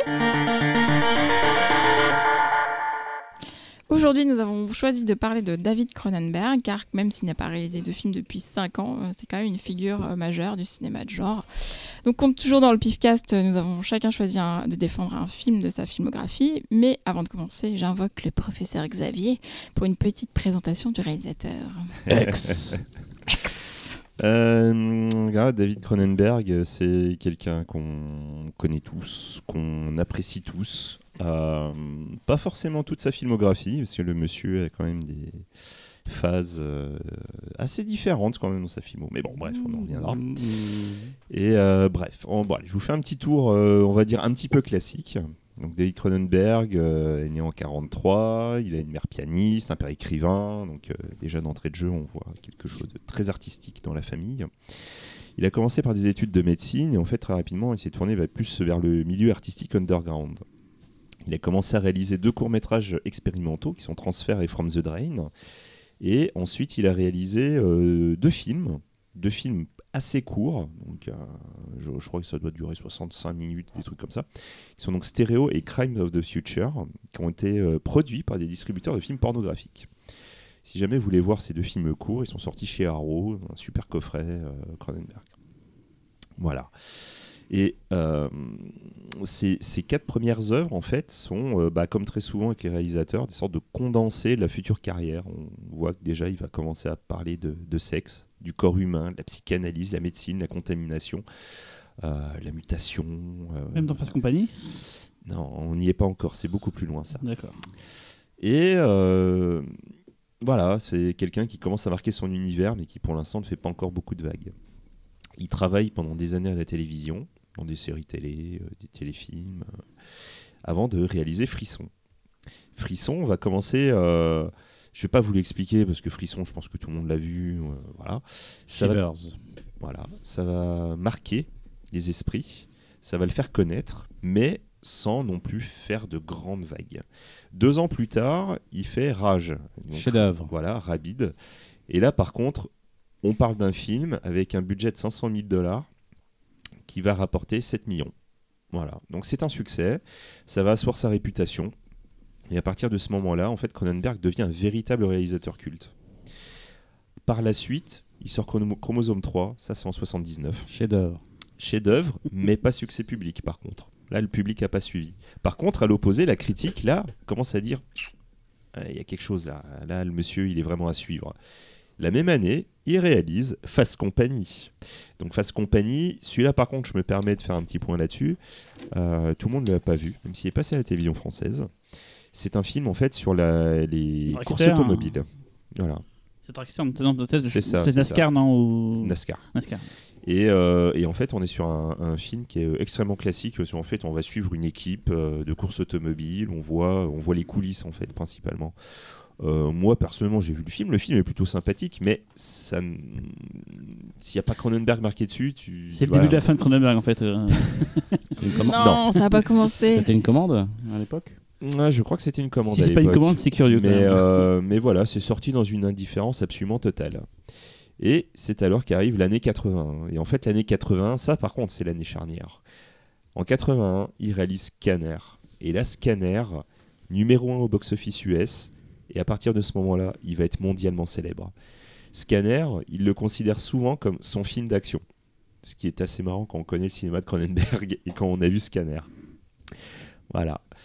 Euh, j'ai été très rapide sur tout ça parce que ça, c'est des choses que vous connaissez. Cronenberg fait partie des réalisateurs qui sont cultissimes au dernier degré. Je pense, pour nous tous, euh, parmi les, les réalisateurs vivants de référence. Même quand il sort un mauvais film, bah, on va tous le voir, on va le comparer avec lui-même, et euh, généralement, quand on le descend, c'est comparer avec lui-même. Si on était un peu plus honnête, on le comparait avec le tout venant de, de la production cinématographique, on dirait putain, mais le mec il tue quoi. Voilà. Donc si je vous ai fait ce truc un petit peu rapide, c'est euh, tout simplement parce que globalement, tout ce que je viens de dire, on s'en branle. C'est euh, Oh bah ouais. Cronenberg, en fait, c'est un, cinéaste du physique. C'est un cinéaste qui a réussi à, faire quelque chose avec le médium du 7e art euh, que peu de, de réalisateurs euh, arrivent à faire, je trouve. Et en fait, il est arrivé à trouver des sujets qui sont universels, parce que généralement, il parle de sujets en fait qui nous composent, nous, en tant qu'êtres humains. Et grâce à ça, à chaque film qu'il va faire, il va arriver à nous toucher. Et en fait, ces films sont au-delà de, du beau film ou du film qui va juste nous toucher, nous émouvoir ou autre. C'est un film qui nous touche véritablement parce que c'est des films euh, que moi personnellement je trouve des films physiques. C'est des films, c'est vraiment du film sensoriel. Tu peux sentir son film. Le mec quand il a, il a décidé de te faire mal, c'est facile pour lui. Il sait, il sait où te prendre. Et il a une sorte de langage universel qui va réussir vraiment à toucher tout le C'est monde. de la KDX avant l'heure en fait. Ouais, d'une certaine manière. Et globalement, voilà, j'ai écrit plein de trucs encore après là dans mon intro, mais je- Ah, c'est juste l'intro. mais ouais, mais je vous Ah, en parlerai mais- même pas parce d'accord, qu'en fait, ça n'a finalement pas d'intérêt parce qu'il y a un moment, toi, t'écris ce truc, tu mets des choses en, en mots, t'essaies de le poser sur du papier, mais en définitive, c'est Je te rien. crois pas, ce que tu es en train de dire, tu l'as écrit en fait. Regarde, je, je montre mon texte, je le, je jette, je le jette sur la table. Sur le moucheron. Mais globalement, voilà, Cronenberg pour nous tous, c'est même pas des films en fait Tu dans la à réalité. distance encore là, je vois. C'est même pas des films dans la réalité, c'est des sensations. C'est euh, c'est la cicatrice euh, qui nous rappelle un vagin d'ancrage. C'est la, la, métar- la Ah, Alors à peu près métamorphose. toutes les cicatrices rappellent des vagins chez Aussi, Cronenberg. C'est la métamorphose de, de- de Jeff Goldblum dans la, dans la mouche, cette sorte de lente déliquescence et tout qui a, qui a marqué les esprits. Scanner, je suis désolé, l'explosion de tête au début du film. Voilà quoi, on s'en souvient tous. Là, juste le fait de l'évoquer, vous êtes tous on fire dessus. Moi j'ai des, a- des gifs. il y a- Peut-être qu'il il y a- plein d'images comme ça et ça va même au-delà de, de, de- de toute sa période horreur. Même si on parle de faux semblants par exemple, je vous dis faux semblants, vous avez tout de suite pensé au, Gynéco. matéri- au matériel gynécologique qui arrive juste ce matériel, il te, met- il te fait froid dans le dos et quand à la chatte. même quand t'es un mec quoi, tu vois ça te ah voilà c'est un mec qui Ah, il la regrette. Ah, il Bah, la il- regrette. voilà Je regarde parce que Véronique a fait un air genre. J'ai Ouais. fait le smiley rolling eyes, tu vois. voilà. Non, mais vous, ga- Shame, vous, shame. ga- vous gâchez mais ce que voilà dit mais Xavier, du coup c'est en beau ce qu'il dit. définitive voilà Cronenberg c'est du sensoriel et euh, En fait, on pourrait limite arrêter l'émission là. En fait. mais Voilà. oui globalement c'est voilà Merci. là Allez non, voir les films et nous comme ça on va les bouffer plus tôt. Merci, on, au revoir. On, vous laisse Voilà. avec Jules. Bon, on, va, va. on va vous parler Jules de est film mort. maintenant, mais voilà, c'est euh, c'est du pur sensoriel, alors que c'est un, c'est un cinéma cérébral. Et Mm, c'est- C'est, je pense, le grand tour de force de Cronenberg. Oui, c'est aussi ça. pour ça qu'on aime C'est de triturer la chair, mais sans sans s'abandonner aux instincts primaires. Il regarde des gens s'abandonner aux instincts primaires, mais lui ne le fait pas en tant que cinéaste. Et c'est vraiment une grande différence. Voilà. C'est le, le rare réalisateur à avoir, je sais pas, 30-40 ans de carrière, un, un- un palmarès aussi, aussi incroyable. Non, quoi. c'est La, absolument la dingue. ce qu'il a plupart de ces films sont, si c'est- s'ils sont pas, si c'est pas des chefs-d'œuvre ou des très c'est bons pas films, des chefs-d'œuvre, c'est des films- juste devant, c'est des- ça va te je regardais- ça va au moins un minimum Ouais, te marquer. ça, quoi. Je regardais sa filmo. Moi, alors j'ai pas vu, euh, j'ai pas vu Fast Company, donc je le compte pas. Mais sur une vingtaine de films, pour moi, il a fait qu'un seul mauvais film. Osera-t-il dire leur lequel On, on est tous d'accord. C'est Freddy 6. C'est ma, c'est ma to the Stars, bien sûr. Euh, Ouais. Voilà. Voilà. Bah du coup, euh, du coup, on a choisi euh, Alors, chacun un film et on commence par euh, le plus drôle d'entre nous, Cyril. Ah, je croyais que c'était le moucheron. Merde. Je pensais pas que euh, j'allais commencer le premier d'ailleurs. J'aime pas regarder la liste des films de, de Cronenberg. Je pensais Bah, pas je, que sais, je sais que tu sais pas. Je pensais que c'était la mouche avant en fait, mais non, je me suis trompé en fait. euh, Mais bon. pourquoi non, tu dis la mouche en regardant euh, Xavier De toute C'est façon, ça le c'est plus beau, le- parce que moi j'ai pas choisi la mouche. C'est qui la mouche et toi? Ah, c'est Laurent. C'est pas moi la mouche. Vas-y, quand tu Attention, traites de il, mouche, il va, il va te taper, il va essayer de te tuer là. Ouais. Tu vas voir. C'est le podcast qui parle le plus en vrille alors que c'est un sujet super sérieux, mais on parle clair, vraiment en ouais. vrille. Donc, On n'a rien bu. Que dire après, euh, après un tel, une telle introduction, euh, Xavier je me, je, me- je me- Si, moi, quand tu disais tout à l'heure, c'est le, le, le réalisateur de l'organique et tout, je résumerais ça avec le pod dans Existence. Pour moi, c'est Mhm. vraiment Cronenberg, ça. Ce C'est truc-là ça, qui ouais. bouge et tout, c'est. Je résume Cronenberg comme ça, hein, voilà. Euh, J'ajouterais juste c'est le, ré- le réalisateur qui ose montrer les fluides en fait. C'est-à-dire que des fois on parle de chair et tout. Je trouve qu'il y a un côté vraiment liquide aussi dans ce qu'il fait. euh, Alors on parle d'une période de Cronenberg Oui, à ce moment-là. oui, Parce tout à qu'après, fait. C'est fluide et cette chair se Mais transforme. c'est- Tu mais parlais qu'il en a fait, anglais et qu'on allait parler de règles en fait, de fluide, règles, période. Tout le monde y a pensé, Laurent, personne ne l'a fait. Ah mais, moi, mais moi, je suis comme, comme David Cronenberg, je, je dis ce que je pense, lui il filme ce qu'il pense, moi je Mais par contre, c'est sur cette période-là qu'il a créé ce genre et qu'on on peut dire d'un film qu'il est Cronenbergien. Voilà, c'est ce que j'allais dire. Le body Autant, horror. autant genre euh, Gaspar Noé, tu sais, les gens qui ont copié du Gaspar Noé après euh, dans Ouais. les styles visuels, autant Cronenberg, c'est clair que. style. Voilà, c'est, on dit du Cronenberg, on dit voilà. euh, Ce qui est marrant, c'est que autant euh, Gaspard Noé, tu copies un style visuel, chez Cronenberg, tu copies une philosophie. de Oui, oui, bien sûr, bien sûr, mais est c'est pour dire que- c'est quand tu es bon, c'est quand les gens te copient. En fait, c'est, ça, on- c'est comme ça qu'on définit quelqu'un Oui, qui oui. a du talent, c'est quand on commence à le copier. Mais c'est vrai qu'il a inventé, le... enfin il a inventé en tout cas, le, body horror euh, semble être un Il y en a peut-être avant, fait mais il l'a vraiment poussé à un Voilà. paroxysme. Mais tel, souvent, euh, c'est, enfin, on en reparlera sur plein de films, mais c'est souvent pas très si horrible que ça. C'est juste naturel. Parce que le, le- notre corps génère des fluides. Vous Ah, les- apprendrai. tu vois, Ah, parlais toujours, défilent, tu parlais euh, toujours juste des fluides. bah oui. ok. oui. Ah oui, non, veux mais dire moi, vive les fluides. Moi, j'adore les fluides. Moi. euh, Quand ça raison, mieux, il hein. rend un truc qui est censé être tabou alors qu'il a pas raison d'être tabou, il le rend finalement Visible, horrifique alors ouais, invisible ouais. alors que c'est le- fait partie de nous quoi. Ouais, ouais. On, pisse, on chie. Enfin là, on- c'est, c'est- non mais c'est au Pas de- moi, mais. euh, C'est dur d'en parler comme ça, ça fait vachement. Toi, c'est bourrin. des paillettes. C'est, c'est bourrin, mais ouais, t'as raison, ça fait partie de l'être humain quoi. voilà. Alors, allez, Il faut que ton j'enchaîne. film. Tu vas nous Donc, moi, je veux parler de Vidéodrome, alors, le, un des plus Cronenbergiens Alors, des juste- films de Cronenberg, on va du dire. coup, là, quoi. on a fait quand même un sacré bond en avant dans sa filmo. Oui, il manque quoi? Il manque Scanners, du coup? Il manque quoi Chromosome 3 avant? J'ai j'ai revu Chromosome j'ai- j'ai 3, revu- Scanners, j'ai revu Rage, là, euh, il y a- Frisson, Rage, euh, Chromosome Voilà. 3 et Donc là, Scanner. on, on FS est, on, est, Company. on est déjà à un moment où le mec, on sait qui il est. Tout à l'heure, l'heure, elle a dit euh, chef-d'œuvre pour Rage. Moi, j'aime beaucoup Rage, mais moi, j'ai failli parler de Shivers en fait. Moi, j'adore euh, Frisson. Ah, je, trouve préfère, ça je un- préfère Rage. Il y a un côté euh, sale ambiance que j'aime bien dans Shivers, l'ambiance un peu glauque de l'immeuble et tout. Je sais pas, Mm. j'adore ce film, quoi, mais. Bon, j'ai décidé de parler de Vidéodrome parce qu'il m'a plus marqué. Euh, moi, je l'ai découvert en fait euh, dans une nuit cyber à Lyon. Je me souviens, il y avait euh, Ghost in the Shell, il y avait Existence et ça. Et en sortant, j'étais jeune, j'ai fait putain. je crois que j'ai pas aimé en sortant, mais j'y pensais vachement. Et plus j'y pensais, plus je me suis dit, mais ce film m'a quand même marqué. Et j'en avais quand même beaucoup entendu parler dans ma movies avec les photos, euh, des trucs, des maquillages de, de, de Barker, on en parlera après, mais qui sont vraiment hyper impressionnants. Et c'est un film qui m'a quand même beaucoup travaillé, mais je pense que quand t'es jeune, c'est un film qui te. qui des séquelles, je pense, parce que c'est très, bizarre. Euh, donc l'histoire, c'est l'histoire d'un- d'une petite chaîne érotique du câble. euh, Non, c'est le patron d'une petite chaîne érotique du câble qui capte par hasard un mystérieux programme piraté dénommé Vidéodrome, euh, qui met en scène des tortures et des sévices sexuels. Son visionnage provoque peu à peu des hallucinations et autres altérations physiques. La frontière entre réalité et univers télévisuel devient bien mince et la folie guette. Voilà, c'est un résumé que j'ai chopé parce que je déteste faire des résumés, vous le savez maintenant. quoi. En gros, c'est une chaîne de télé qui va rendre les gens qui la regardent euh, dans un état second et qui vont commencer à avoir des hallucinations et des, des déformations. Et cette chaîne de télé, elle est très particulière. Il y a des gens d'ailleurs, c'est marrant, sur, euh, YouTube qui essaient de reproduire ça. Je pense à Al236, des gens qui essaient de faire des, créer des ambiances un peu bizarres et tout. Et c'est en gros ce que raconte euh, Cronenberg. C'est qu'est-ce que c'est que cette chaîne de télé qu'on capte qui apparemment n'a été fait par personne d'humain et qu'est-ce que c'est que ce truc-là? Et on va suivre l'enquête de quelqu'un donc de de Max Rennes joué par James Wood qui va essayer de savoir euh, qu'est-ce que c'est cette chaîne de télévision parce que lui-même est patron d'une chaîne de télé et essaie de comprendre ce que c'est quoi. Donc c'est un film euh, pour moi qui est la synthèse de tout ce que Cronenberg euh, a fait et fera euh, des déformations du corps, il y a des séquences hallucinantes euh, genre une- un, un humain qui devient un magnétoscope humain et on lui injecte une, une VHS dans le dans le bide. Enfin il y a plein de séquences comme ça où il y a que lui qui peut l'imaginer. J'ai lu par hasard euh, sur internet que des gens trouvent que les effets spéciaux sont datés maintenant. Moi je trouve Oh toujours Ah.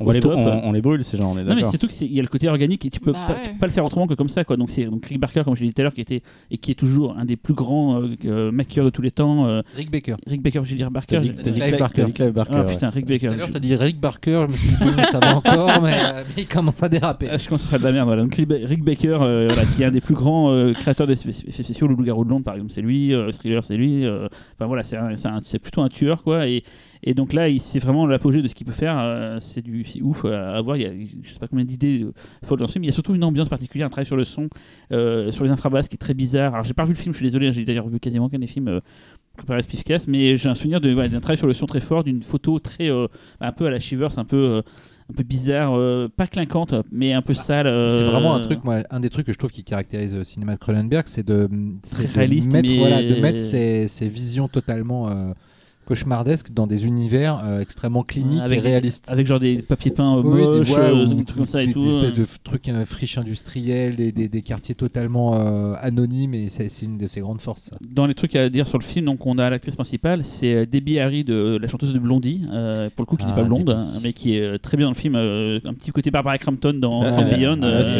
elle, elle est, tellement sexy dans le film. C'est en le revoyant que j'ai découvert que c'était Blondie. Je- je Ouais, mais elle est pas blonde dans le film, du coup tu sais pas forcément. Non mais Ça n'a rien à voir. Blondie on la connaît blonde, et du coup tu la vois brune dans le film, et, et tu marques pas forcément sur son, son visage de Oui, mais euh, j'aurais jamais imaginé que Blondie pouvait faire un, un- Elle est comme un ça, rôle, Blondie, un elle rôle s'en- comme ça. elle a, un- elle a visage, elle a un c'est un rôle visage extrême quand même. incroyable.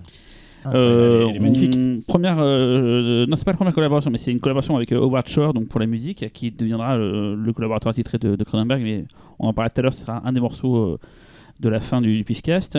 Euh, un truc qu'on n'a pas dit, d'ailleurs, que le Xavier n'a pas dit, mais il y a un homme de l'ombre qui est important pour Cronenberg, c'est Pierre David, qui est un producteur, un, français, je crois, d'ailleurs. a parlé. ici Ah, Ouais. d'accord.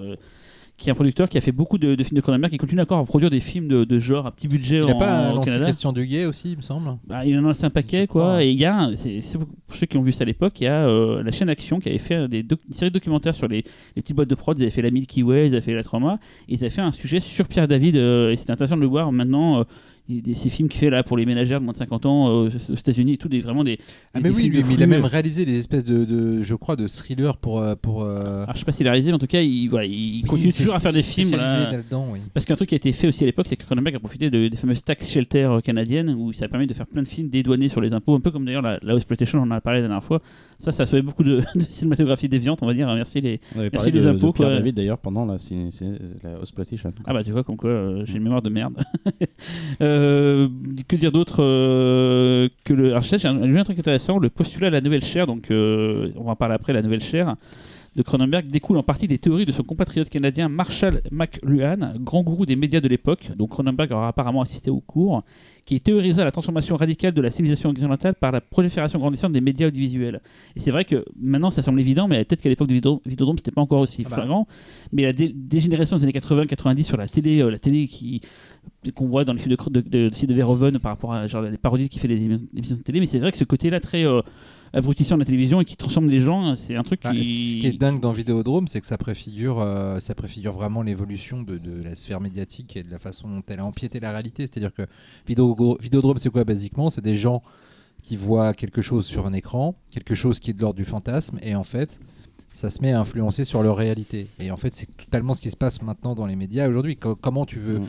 Comment tu, tu- comment, tu ne peux pas influencer une société d'une façon euh, aussi euh, forte que, enfin, le, le média idéal, c'est la télé. Je veux dire, euh, la, la télé-réalité, ça a façonné notre société, ça a façonné le rapport des gens à, un- à la caméra, à un écran. Maintenant, tu as la moitié de, de, de- de la génération actuelle dont le Oui. seul rêve Après, c'est est la passer à la qui, est- télé. qui a permis. Oui, mais ce que, je veux euh, dire, ce que je veux dire, c'est qu'il il a, il a été vraiment un des premiers à prophétiser cette, euh, cette, euh, la façon dont, dont une, dont une fiction qui joue sur tes fantasmes va finalement finir par euh, déborder dans la réalité et façonner ta réalité. Avant D'ailleurs, il y, a- y une réplique où un personnage, le, personnage le- du, du mec, derrière, la- le docteur derrière la télé, Ouais, ouais. qui dit euh, bientôt on passera, on sera tous, euh, Mm. on sera tous réfugiés derrière des avatars ou des noms en fait. Non, qui ça, euh, ça en 83, euh, Ah non, va, le deviner quoi. Ouais. Et juste deux trucs avant de vous laisser la, la parole. euh, le film a été un bid en fait à l'époque. euh, il, a, il a rapporté 2 millions euh, au box-office américain sur un budget de 5 millions, enfin presque 6 millions, ce qui est donc un bid quoi. En France, il a pas été, il a, fait 225 000 entrées en France. Et juste, voilà, c'est un truc hyper important ce que je voulais vous dire en dernier.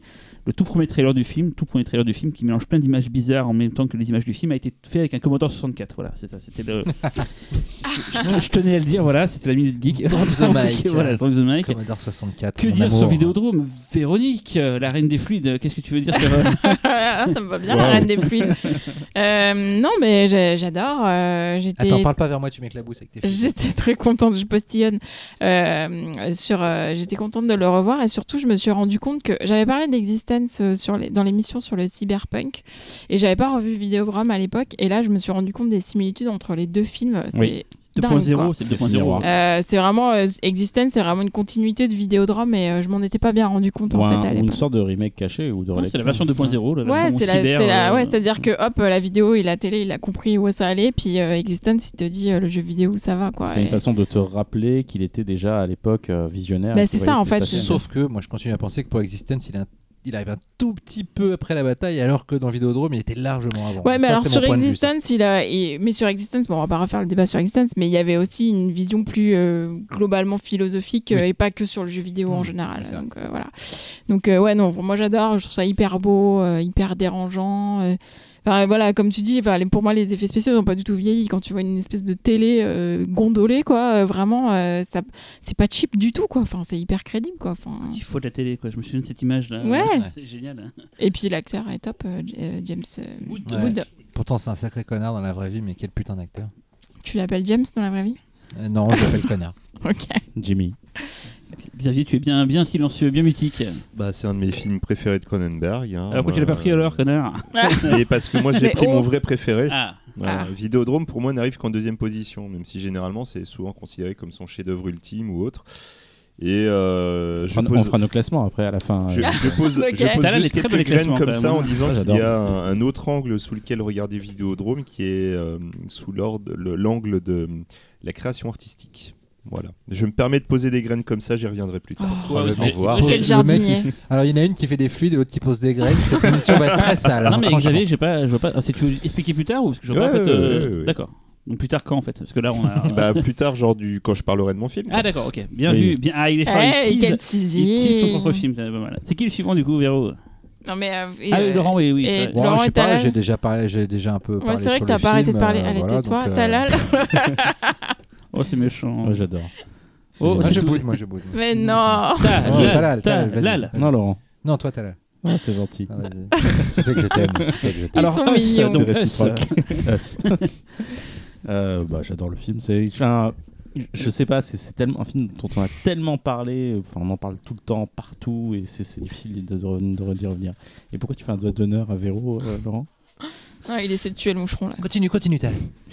Donc ouais, bah, je sais pas, je, je sais pas quoi dire de plus, c'est génial. Voilà, Bah, C'est compliqué en fait de parler de ce film parce Comme que c'est ouais. considéré généralement par tout le monde comme un chef-d'œuvre Mm. absolu, comme un des plus grands chefs-d'œuvre de, de Cronenberg. Mais, euh, mais à raison, à raison. Non, mais à je, raison, je- à je- raison, je l'ai revu euh. en mode ah, je trouverais bien des trucs à redire, mais non, il y a rien à redire. même Tiens, un pas, truc à dire.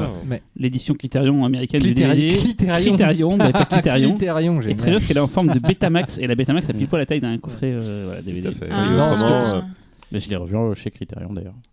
De- et, et de mémoire, je, je- il me semble, euh, arrêtez-moi si je me trompe, qu'il y avait une, version un petit peu, ex- une version extended en laserdisc euh, à l'époque, me semble. Ça, je me lancerai pas là-dedans.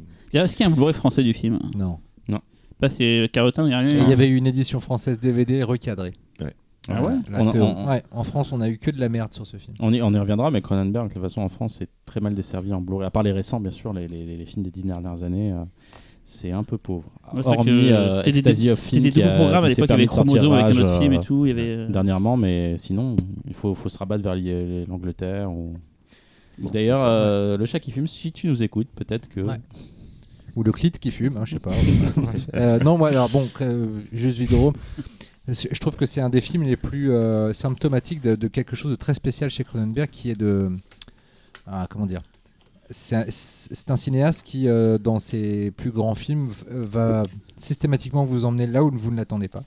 Va systématiquement vous attacher à des personnages dont vous n'allez pas forcément comprendre pourquoi ils ressentent ce qu'ils ressentent. Et vous allez devoir réfléchir à pourquoi ils ressentent ce qu'ils ressentent dans leur pérégrination. Euh, je trouve que c'est le cas du Festin Nu et, de pas mal d'autres films. Et, euh, et dans Vidéodrome, c'est un des trucs les plus frappants. C'est-à-dire que, règle générale, on regarde un film, il y a un début, un milieu, une fin. Le personnage est censé euh, surmonter des épreuves qui sont liées à sa nature, à un, à trauma, etc. Rien de tout ça dans Vidéodrome. Moi, quand je l'ai vu quand j'étais jeune, ça m'a vraiment frappé. L'impression d'être balancé dans un monde que je comprends pas et que euh, je vais devoir systématiquement essayer de comprendre et de décrypter et que même les personnages ne vont pas m'aider parce que les personnages eux-mêmes ne sont pas toujours conscients de pourquoi ils vivent ce qu'ils vivent. Je sais pas si c'est très précis ce que je dis, mais euh, enfin si c'est très compréhensible, mais je trouve que Vidéodrome est vraiment euh, symptomatique de ça et que finalement c'est un film cauchemar, je trouve, dont tous les éléments peuvent être expliqués sans aucun problème, mais le tout et la façon de le raconter, c'est vraiment quelque chose d'assez unique. On parlait de Nicolas Rock tout à l'heure et je trouve que c'est un petit peu le même la même approche du cinéma dans, dans cette façon de se débarrasser des carcans de, de la narration, euh, de la construction de personnages pour aller vraiment dans quelque chose de conceptuel et qui en même temps est visuellement tellement excitant qu'on n'est jamais, Mm. euh, on n'est jamais en train de se dire je me fais chier ou en train de se dire. ces films sont ludiques. Moins les derniers, Voilà, mais euh, oui, il y a toujours un ludique dans et ces films. C'est extrêmement ludique et en même temps totalement euh, autre dans, dans la façon de, de faire du cinéma et je trouve ça Il y fascinant. a quelque chose de. Tu disais le personnage est détestable, et c'est vrai, mais il y a Ah non, quelque non, chose de tellement. L'acteur. Oui, Non, non, non, mais le personnage en lui-même, c'est pas, lui, un mec, toute c'est manière, pas un mec euh, forcément agréable. c'est pas sorte de Golden Boy, patron de télé. pas envie un de passer peu- une soirée oui, avec oui, eux, c'est vrai. euh, Max Schreck, c'est ça. j'a- J'adore le nom, Max Schreck. Et, euh, et, et du coup, c'est par le biais du voyeurisme en fait Oui. qu'il va entraîner le, le spectateur en fait. Et c'est ça qui est, qui est à la fois malsain et en même Bah. temps euh, complètement naturel. Mais ça, en fait. c'est complè- ça, c'est vraiment une caractéristique de Cronenberg, c'est-à-dire qu'il ne t'appelle, il ne t'amène pas à Mm. t'identifier au personnage, il t'amène à, à- à être témoin de ce que va vivre le personnage, ce qui est très différent en fait. C'est pour ça que c'est peut-être un, un cinéaste très cérébral, ne serait-ce que parce que justement il ne joue pas sur les codes d'identification. Il en a joué un petit peu, le film dont je vais parler est clairement peut-être l'exemple le plus frappant euh, dans le domaine, mais, euh, mais euh, et je trouve ça assez admirable et en même temps je trouve ça toujours très couillu pour un cinéaste de se dire que il va émotionnellement se couper de ses spectateurs, mais en même temps le mec a tellement de répondants dans le reste des, des domaines de, de- de son art que euh, il rattrape le il spectateur, rattrape, voilà. il rattrape le spectateur par ses instincts Voilà, primaires en ouais, fait. voilà. Le film suivant, c'est le mien. Ah, Ah. Euh, donc c'est Dead Zone euh, la même année euh, que Vidéodrone. Enfin, Vidéo drone. Drone. Ah, c'est un Ah, il y a drone toi qui filme. Oh, ça va. Il est relou, Laurent, il cassait les couilles Le comme ça. là. c'est- Est-ce que Vidéo drone est sorti chez Eh, mec, Criterion je vais pas Bien te louper sûr. la prochain lapsus, je te loupe ça. Je te Ah, loupe c'est pas. clair, on va pas le louper. hein. Euh, donc bref, euh, Vi- euh, Dead Zone, donc euh, toujours euh, 1983, euh, écrit par euh, Jeffrey Bone, mais adapté évidemment d'un roman de Stephen King. Euh, avec Christopher Walken, Brooke Adams, Tom Skerritt et Martin Sheen. On va y revenir. Donc juste le pitch rapidement. euh, euh, c'est Johnny qui est Johnny. Donc c'est un personnage qui s'appelle Johnny, donc joué par Christopher Walken, qui est victime d'un terrible accident de voiture alors qu'il qu'il quittait sa bien-aimée. Juste après, il prend sa voiture et là, il est plongé dans le coma pour 5 ans. Euh, sauf qu'à son réveil, bah, il s'aperçoit que bah, d'une part, elle, euh, qui était euh, a priori la femme de sa vie, bah, elle a refait la sienne avec un autre homme. Et en plus, il a désormais un don de divination qui lui permet en fait de connaître le passé ou le futur des personnes dont il touche la main, enfin qui touche en tout cas. Et donc évidemment, son existence va être bouleversée par ces deux nouvelles à son réveil. Euh, alors, c'est pas mon film préféré de Cronenberg, mais je veux dire à la fin, puisque Talal a proposé un top à la fin, donc je veux dire à la fin lequel est mon pré- préféré. Euh, mais je l'ai pas choisi pour une raison que j'évoquerai aussi. Euh, c'est son premier film euh, 100% américain, donc produit par la Paramount, euh, et c'est aussi son premier drame, on va dire, parce que jusque, jusque là et même jusqu'à Vidéodrame, euh, il y a quand même un côté très horreur quand même dans son film, et il était un peu, sa carrière était un peu marquée de ce saut-là, justement, des choses choquantes, euh, voilà, trucs visuels, un peu graphiques, etc. Là, vraiment, on est sur un drame, hein, donc euh, dans Dead Zone. Euh, Et c'est aussi son premier euh, scénario qui n'est pas un scénario original, puisque c'est une adaptation donc. Euh, et en plus, le livre qui avait été publié en 79, donc à peine 4 ans avant, est le premier gros succès de Stephen King. Donc ça fait quand même beaucoup de rencontres à ce moment-là. Et on pourrait croire que c'est une commande, alors que c'est vraiment Cronenberg lui-même qui a voulu le porter à l'écran. et puisque dès 82, il a mis une option dessus. Euh, même s'il a, il a fait faire pas mal de modifications euh, dans le scénario et qui sont plutôt bien vues en fait, euh, qui sont plutôt bien vues déjà pour une adaptation au cinéma en, en un seul long métrage, on va dire, et par ailleurs qui sont plutôt bien vues par rapport à son cinéma à lui en fait. Donc on comprend qu'il y a des choses qu'il pouvait pas faire par rapport à son propre cinéma. Donc notamment le fait que hum, dans le bouquin il y a pas mal de choses qui sont expliquées, notamment en fait, avant même l'accident, euh, dans le livre, euh, Johnny a, des, pouvoirs. On découvre qu'il avait pris un coup, sur la tête quand il était enfant, etc. Donc il y a tout ce background qui est expliqué. Alors que là, c'est à peine suggéré dans le film. On voit qu'il a un mal de tête. Et d'ailleurs, c'est des scènes qui ont été euh, tournées même, hein, euh, mais il a vraiment choisi de pas le mettre en fait. C'est-à-dire que pour euh, avoir cette aura un peu de mystère euh, dans son film, il, a préféré les enlever. Et, et d'ailleurs, il y a juste un moment où on comprend avant l'accident que, que Johnny peut avoir quelque chose de particulier dans sa tête, on va dire, puisqu'ils font un roller coaster avec sa petite amie et il se touche la tête. on comprend qu'il a mal à la tête. Mais rien que cette scène, par exemple, elle est complètement différente de ce qui peut se passer dans le livre. C'est une scène vraiment très étrange parce qu'ils sont dans une fête foraine, mais il y a personne. C'est-à-dire qu'ils sont dans un, un grand 8, ils sont les seuls euh, dans le manège. Enfin, c'est des choses vraiment, euh, c'est discret visuellement, mais euh, ça instaure ce- cette espèce de climat de malaise qu'il peut y avoir dans Dead Zone tout au long du film.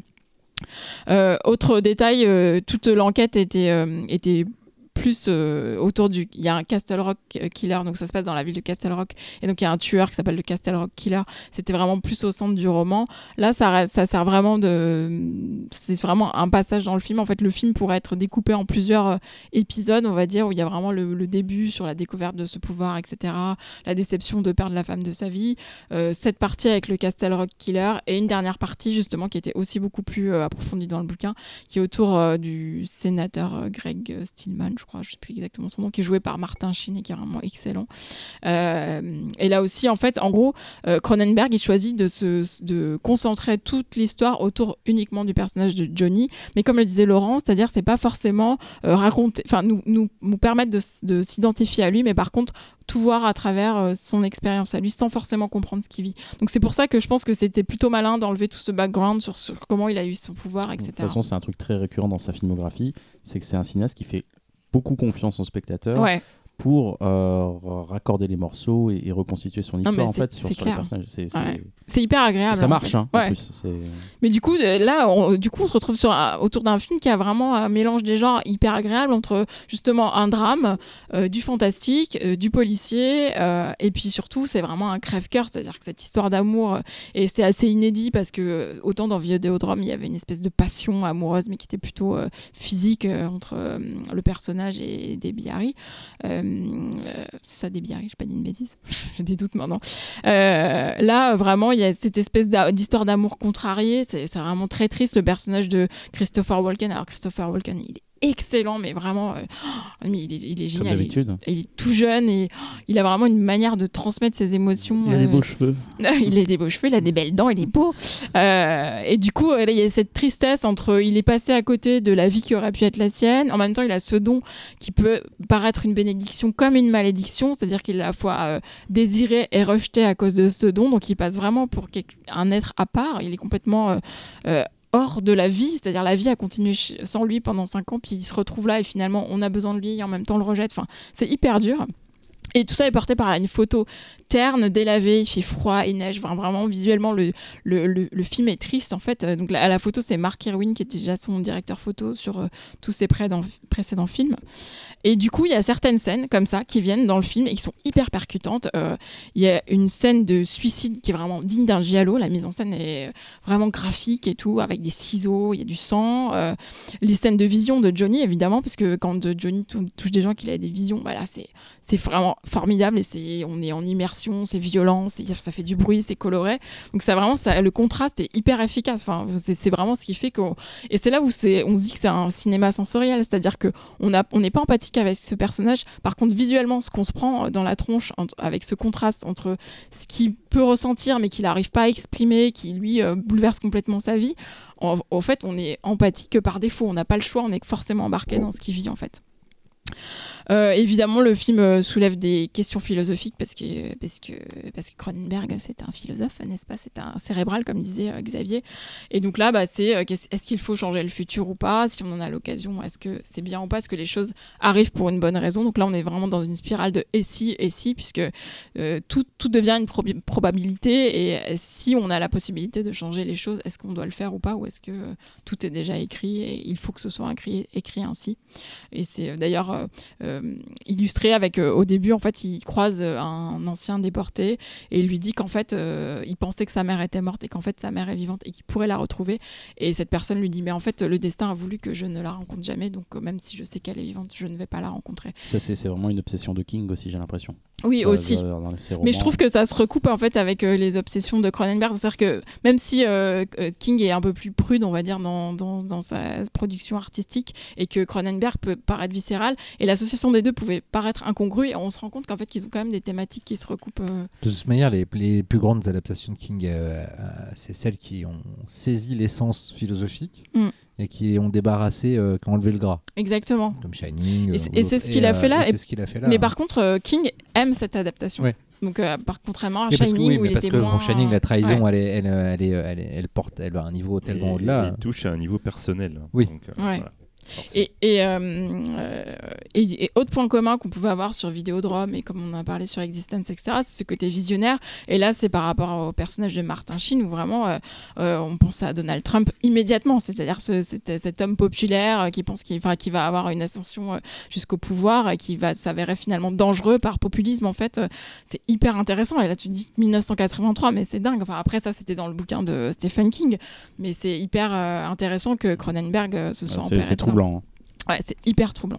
Donc voilà, et juste euh, fait rare, c'est pas Howard Shore qui fait la musique Ah. euh, de Dead Zone, c'est euh, Michael Kamen. C'est très bien d'ailleurs la musique. Super. Ouais, elle est hyper, bah, ça participe, elle est angoissante et mélancolique à la fois. Enfin, elle est très J'hésitais très. à celle- prendre celle-là là, Ah. pour la faute. Ce sera Feu pas celle-là. Mais ce sera pas celle-là. Ouais. Ah. Euh, prix de la critique au- à Avoriaz, euh, voilà. Vous, aimez, vous avez vu. Et on en a peut-être parlé pour le traumatisme d'enfance. Dans le truc. euh, On en sur a peut-être un peu parlé sur King. On en a ouais. un peu parlé dans le spécial. Moi j'ai peur de ouais. le répéter en fait. mais- Non, moi j'ai un traumatisme d'enfance, voilà. euh, film, un des films qui a fait que j'aime, euh, je fais le métier que je fais aujourd'hui. euh. Ah ouais, carrément. Bah ouais, quoi. C'est, euh, bah, j'ai, j'ai lu, j'ai commencé à lire Stephen King très tôt. Je, je volais les Stephen King de François Zir à mes parents. Ah, je crois que t'avais volé dans les magasins. Et, mais, euh, putain, le scélérat quoi. et- et je les lisais, euh, je les lisais sans, sans, sans qu'ils le sachiassent. Et ben maintenant, Et, euh, maintenant ils le savent, parce qu'ils écoutent. Voilà. Et, Bisous. euh, Bisous maman. Et euh, l'accident a fait partie des, des, des lectrices, des lecteurs fondatrices, des lectures fondatrices. Ah. je suis Parce que la- fatigué. l'accident, c'est le titre français. Voilà. Il a fait un j'ai fait un- J'ai fait un lapsus Non, j'ai fait un lapsus. Ah, mais moi, regarde, laïus. regarde-moi, je suis tolérante. Ah, putain. mais toi aussi, t'as fait un lapsus parce que t'as dit laïus. Moi, je te baise, moi. Parce que je parle trop, c'est ça. Et non, voilà. Et euh, oui, non, mais voilà, j'ai pas grand chose à rajouter à ce que tu as dit. Je trouve le film d'une mélancolie euh, vraiment terrassante, euh, notamment pour Walken et la musique. Hmm. Mais Walken est incroyable. Il- il- c'est une, une des grandes forces aussi de Cronenberg, c'est de trouver des acteurs qui vont véhiculer euh, énormément de choses sans t- Mm. raconter beaucoup, en fait. Et, euh, et là, je pense que c'est peut-être même son plus beau choix de casting de toute, Mm. sa, de toute sa filmo. Et d'ailleurs, heureusement que Stephen King n'est pas directeur de casting parce qu'il avait pensé à Bill Murray pour le rôle. Ouais, ouais. ah bah, de toute manière, On on, a sait vu- bien on- que Stephen King, faut Voilà. pas qu'il touche au ciné. On a hein, vu c'est Stephen King réalisateur, on a vu ce que ça donnait. Donc Voilà, reste loin de la caméra, Stéphane. Voilà, grand, grand, grand film. Talal. Moi, je l'ai découvert. Ah. J'avais. Oh. Oui, bah oui, oui. Tant que mieux le fantastique en plus classique, c'est du. Tu sors mais oui, mais oui, mais c'est- une aberration. Bah, Non, mais c'est pas grave, mais t'as dû kiffer C'est quoi. la shamelist, quoi, c'est pas grave. C'était dans ma ouais. mais il y a trois alors, il en reste deux aujourd'hui parce que j'ai vu celui-là. J'ai toujours pas vu M Butterfly et j'ai toujours pas vu euh, Map to the Star. Sinon tout le reste. ça- Pas grave, Euh, Il pas y, en a- grave. il y en a un que tu peux oublier. Voilà. Oui, oui, on m'a dit. Deux, je pense même. Non. Et, euh, alors c'est pas le. Alors toutes les qualités je les vois et j'aime beaucoup le film pour ses qualités. C'est juste que je le compare au reste de la filmographie de Cronenberg et forcément comme beaucoup de gens, c'est pas le moins intéressant, mais je comprends l'aspect nostalgique, tout ça, et ça, ça marche. Je l'aurais vu euh, il y a, a- il y a 20-30 ans, j'aurais réagi pareil. Mais euh, voilà, il, il marche très bien.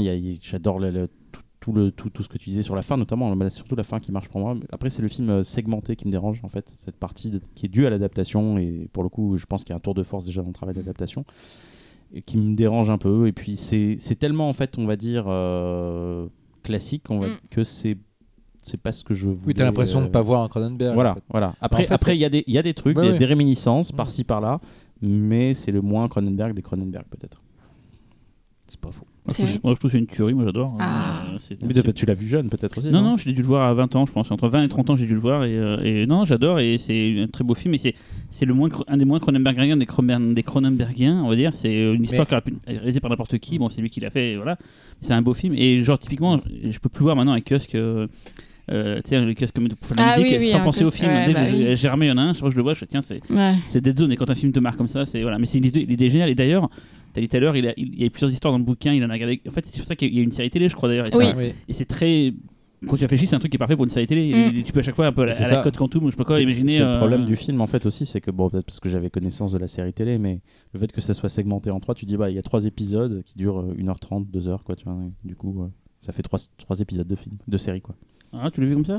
Je pensais vraiment que t'allais kiffer en fait. Après j'ai pris, euh, j'ai pris avec recul. Non non mais après j'aime beaucoup le film. Non, c'est juste de la merde. c'est- hein. De la merde. hein. Je n'oserais jamais.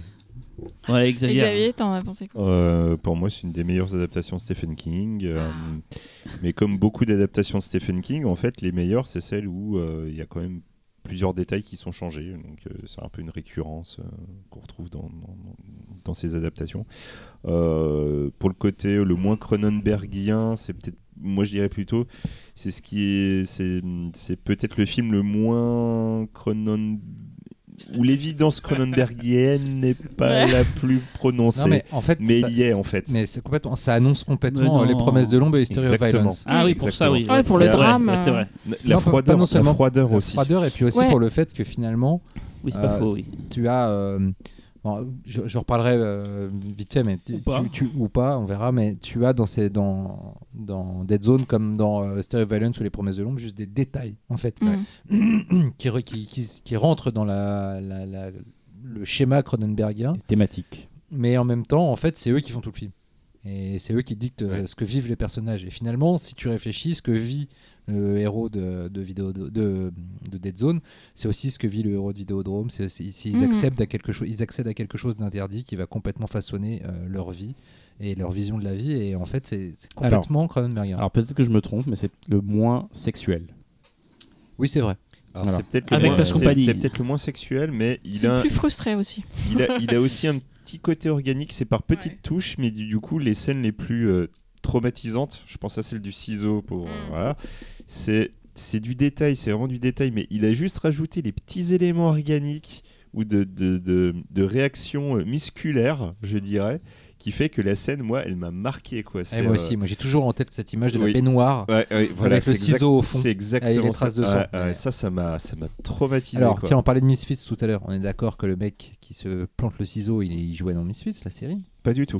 Putain, mais il jouait dans quoi lui? Il jouait dans une série de la 5 aussi qui passait à la même époque. Euh, ouais, il a joué dans des séries, mais il joue aussi dans d'autres Cronenberg, y compris le mien. Ah, il, va, il va- il va y avoir du fact-checking dans l'air, je le sens.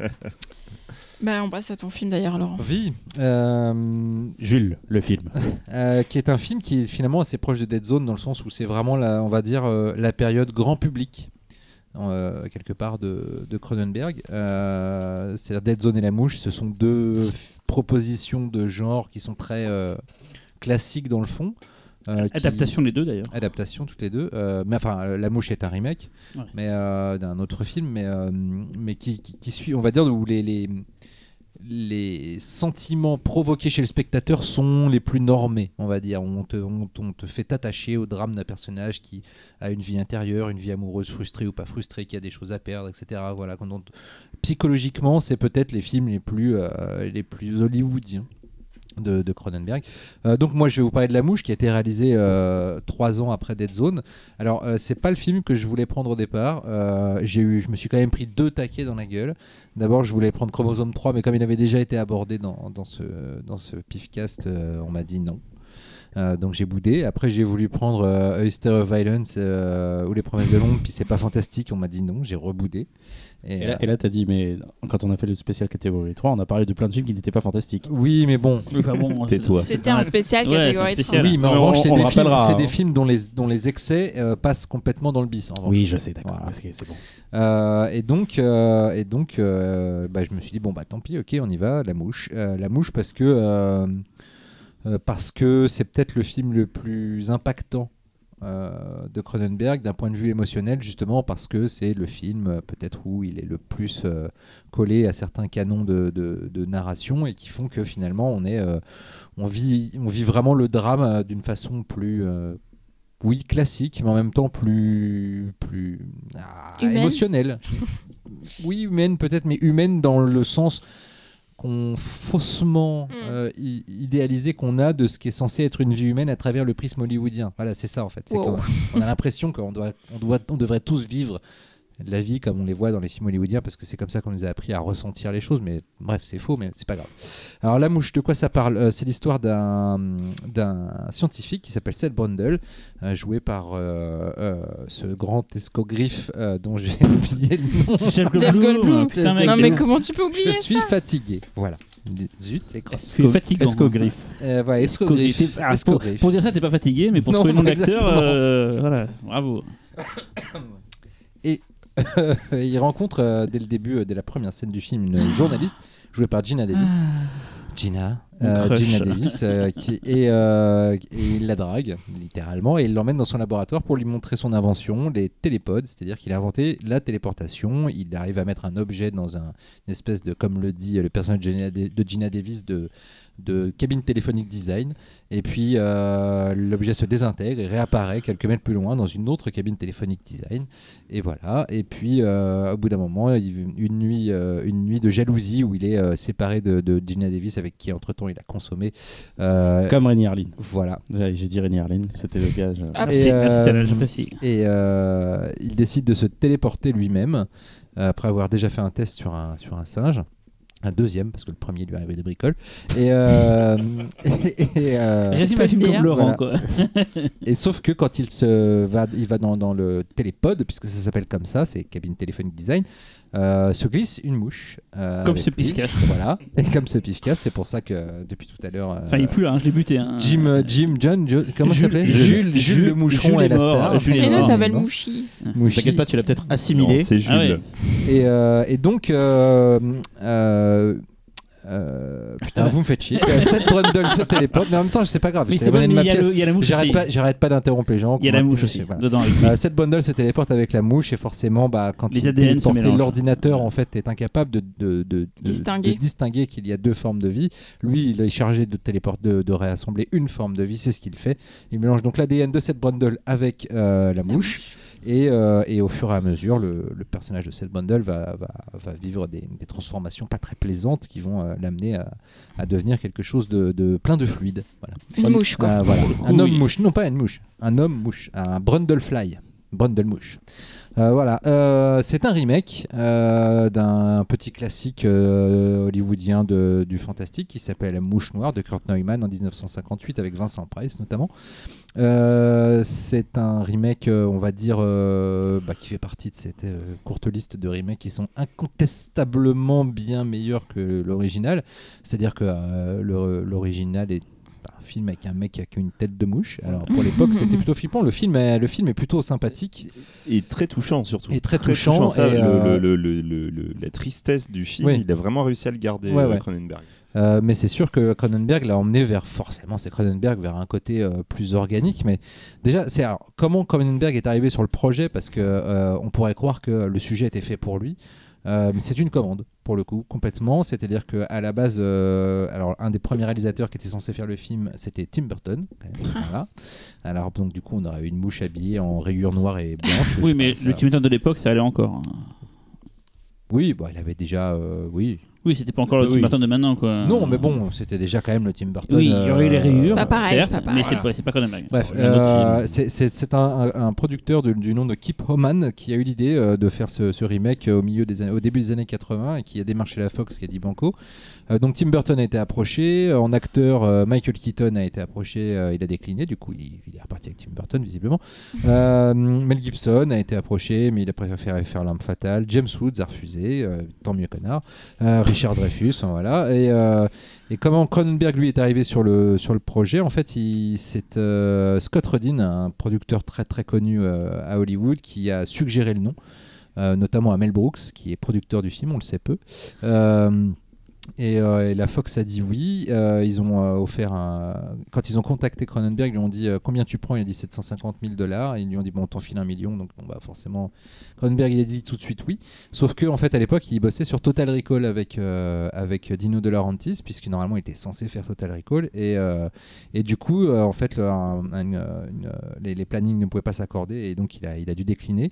Et c'est un réalisateur relativement peu connu, Robert Bierman, qui a quand même fait un film, je pense très cher aux yeux de Xavier, Embrasse-moi vampire, hein, quelques années plus tard. Ah, avec Nicolas Euh, Cage. voilà, avec Nicolas Cage, mais qui, euh, et qui donc avait été choisi, euh, sauf que Robert Bierman, le pauvre, il lui arrive un drame assez horrible. euh, sa petite fille, je crois, meurt dans un accident. euh, C'est assez horrible. c'est assez horrible. Et, euh, et donc du coup il se voit pas, euh, ça, ça- c'est quelques mois avant que le, le tournage soit censé commencer, il se voit pas faire un film aussi sombre. On peut comprendre Mhm. quand on va voir de quoi parle le film et finalement il abandonne. Et entre temps, De Laurentiis et Cronenberg euh, ont des différents artistiques sur la façon dont Total Recall doit être mené. Cronenberg abandonne et du coup il est de- tout d'un coup disponible pour la mouche et euh, l'histoire de cinéma. euh, Il prend le million il et est hop. reconnaissante. Voilà.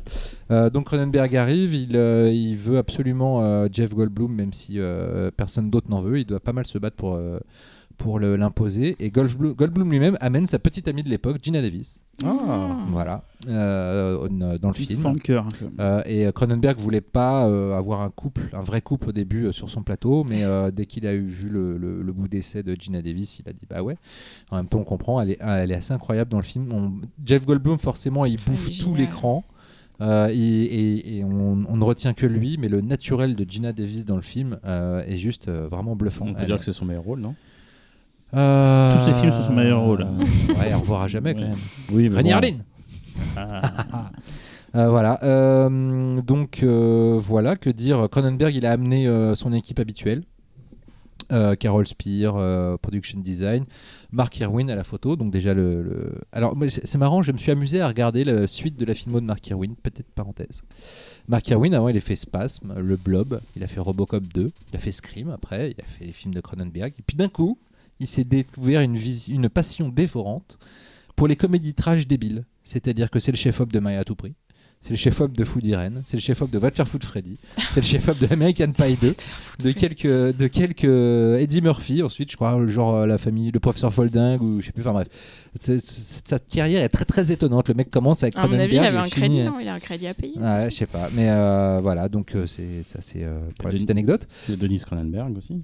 Tout à fait, euh, voilà. Euh, et puis maintenant, bah, parlons du film. Le film, pff, c'est euh, moi c'est le c'est le moment pivot exact où euh, les obsessions de Cronenberg sont à la fois les plus euh, à l'écran comme ça dans ta gueule et en même temps à le moment où elles sont le plus harmonisées avec comme on disait tout à l'heure une narration plus hollywoodienne qui fait que euh, d'un coup l'horreur Cronenbergienne devient totalement universelle. Et, et à ce titre, même si c'est pas mon film préféré de Cronenberg, ça reste quand même un sommet totalement incontournable dans sa filmo. Déjà, c'est très beau visuellement. euh, vraiment, le film est. Alors, c'est toujours gris, etc. Mais alors, les décors, euh, la, la- Le La- télépod surtout. ouais, le design, le design télépone, même les décors. Enfin, on, tu regardes les backgrounds, la façon dont certaines, euh, dont, ce- dont certains décors sont éclairés de façon très discrète, mais euh, très artistique. Enfin, le, le film est vraiment très beau. C'est- On une, dirait presque- belles, une des meilleures production designers d'Hollywood. quoi. Ouais, Carol oui, oui, Speer, euh, ouais. On dit, parfois, on dirait presque de l'expressionnisme allemand. C'est euh, très neutre. Ça joue beaucoup sur les, formes que les décors construisent dans le cadre. En fait, c'est euh, euh, assez impressionnant. Parfois, ça me rappelle un peu Kiyoshi Kurosawa avant l'heure dans la façon d'utiliser des surcadrages à l'intérieur, juste, avec les décors. C'est assez bluffant à ce niveau-là. Alors, les effets spéciaux de Chris Wallace, on va même pas s'étendre dessus. C'est juste incroyable. 30 ans après. Voilà ce qui fera d'ailleurs le 2. Tout à fait. euh, j'ai- j'ai- réalisera le j'ai- deux, j'ai- ouais. Tout à fait. Euh, 30 ans après, euh, 8, non, 40 ans après, je, je ne sais plus compter, oui, c'est ça, 40 ans après, c'est toujours, euh, ça tient toujours la putain de route, euh, sa maman. Euh, voilà. Non, non, mais c'est dingue, c'est-à-dire que tu peux pas penser le même film avec des CGI, c'est pas possible parce que, parce que la- la- l'immédiateté organique du, du- de, ce qui, de ce qui arrive à ce personnage, euh, elle ne peut pas être euh, touchante Bah, si, si, tu sais que ce que tu vois ne peut pas exister. Avec des CGI, maintenant tu pourrais faire un truc pareil aussi bien. C'est juste que ça coûterait plus cher de le faire en CGI qu'en vrai, je pense. euh, mais Ah, maintenant, je euh, sais pas, je sais pas. ah, ils, je- font, je- ils font des trucs tellement ouf en CGI que faire ça, ils peuvent le faire, hein, je pense. Ouais, mais il y mais a ce côté. euh, Je sais Oui, pas, mais je- vraiment, des fois, tu sais pas, je- des trucs, des fois, tu sais. Ça fait pas flap flap. Ça. Voilà, flap, et les fluides, les fluides sont moins, sont moins. Il y a des très bons générateurs de flux dans CGI maintenant. Euh, mais euh, je sais pas, c'est, j'arrive pas. En fait, je pense que de toute manière, je n'arrive pas à concevoir une horreur organique qui ne soit pas faite à partir de, de, de quelque chose qui est qui est. Non, mais on aime existe. ça, on aime, c'est un truc qu'on a toujours aimé. qu'on aime Oui, ça, non, on- mais ce que je veux dire, tu vois, j'ai, j'ai vu récemment ça 2. euh, et qui à un moment donné essaye de faire de l'horreur organique avec, euh, avec des CGI. Comment dire? Non, Moi, ne- c'est- N'en dis pas trop, j'ai pas encore. Ouais, ouais. hein. Euh, non, J'y- je vais pas. j'y vais mais demain. C'est c'est comme la scène de l'ours dans The Revenant. C'est-à-dire que moi, idé- euh, idéologiquement, philosophiquement, on peut me montrer un plan séquence où Leonardo DiCaprio se fait marave par un ours. Je vais me dire, parce que tu me le montres en temps réel en plan séquence, je sais que ça ne peut pas exister. Parce que je sais que c'est forcément une image de synthèse, parce que l'acteur ne peut pas se faire Ou un défoncer comme ours ça. super sympa. Voilà. Donc, euh, rare. Le ou alors ils s'entendent super bien, Ouais. DiCaprio et l'ours, ils se sont entraînés, Ouais. ils ont dit bon là tu vas mollo, mais Ouais. globalement voilà. Le Et en meilleur fait, exemple, c'est le, le, le- les films de loup-garou. C'est un, c'est un personnage, une créature sexuée, et dès que ça devient du CG, c'est tout pourri. oui, mais, mais- Des, mecs, des mecs plus anciens pourraient dire Ouais, mais attends, les vrais loups-garous, c'est genre El Hombre Lobo, tu sais, avec les trucs avec genre Paul Nachi, Oui. avec le poil Oui, collé oui. sur le visage.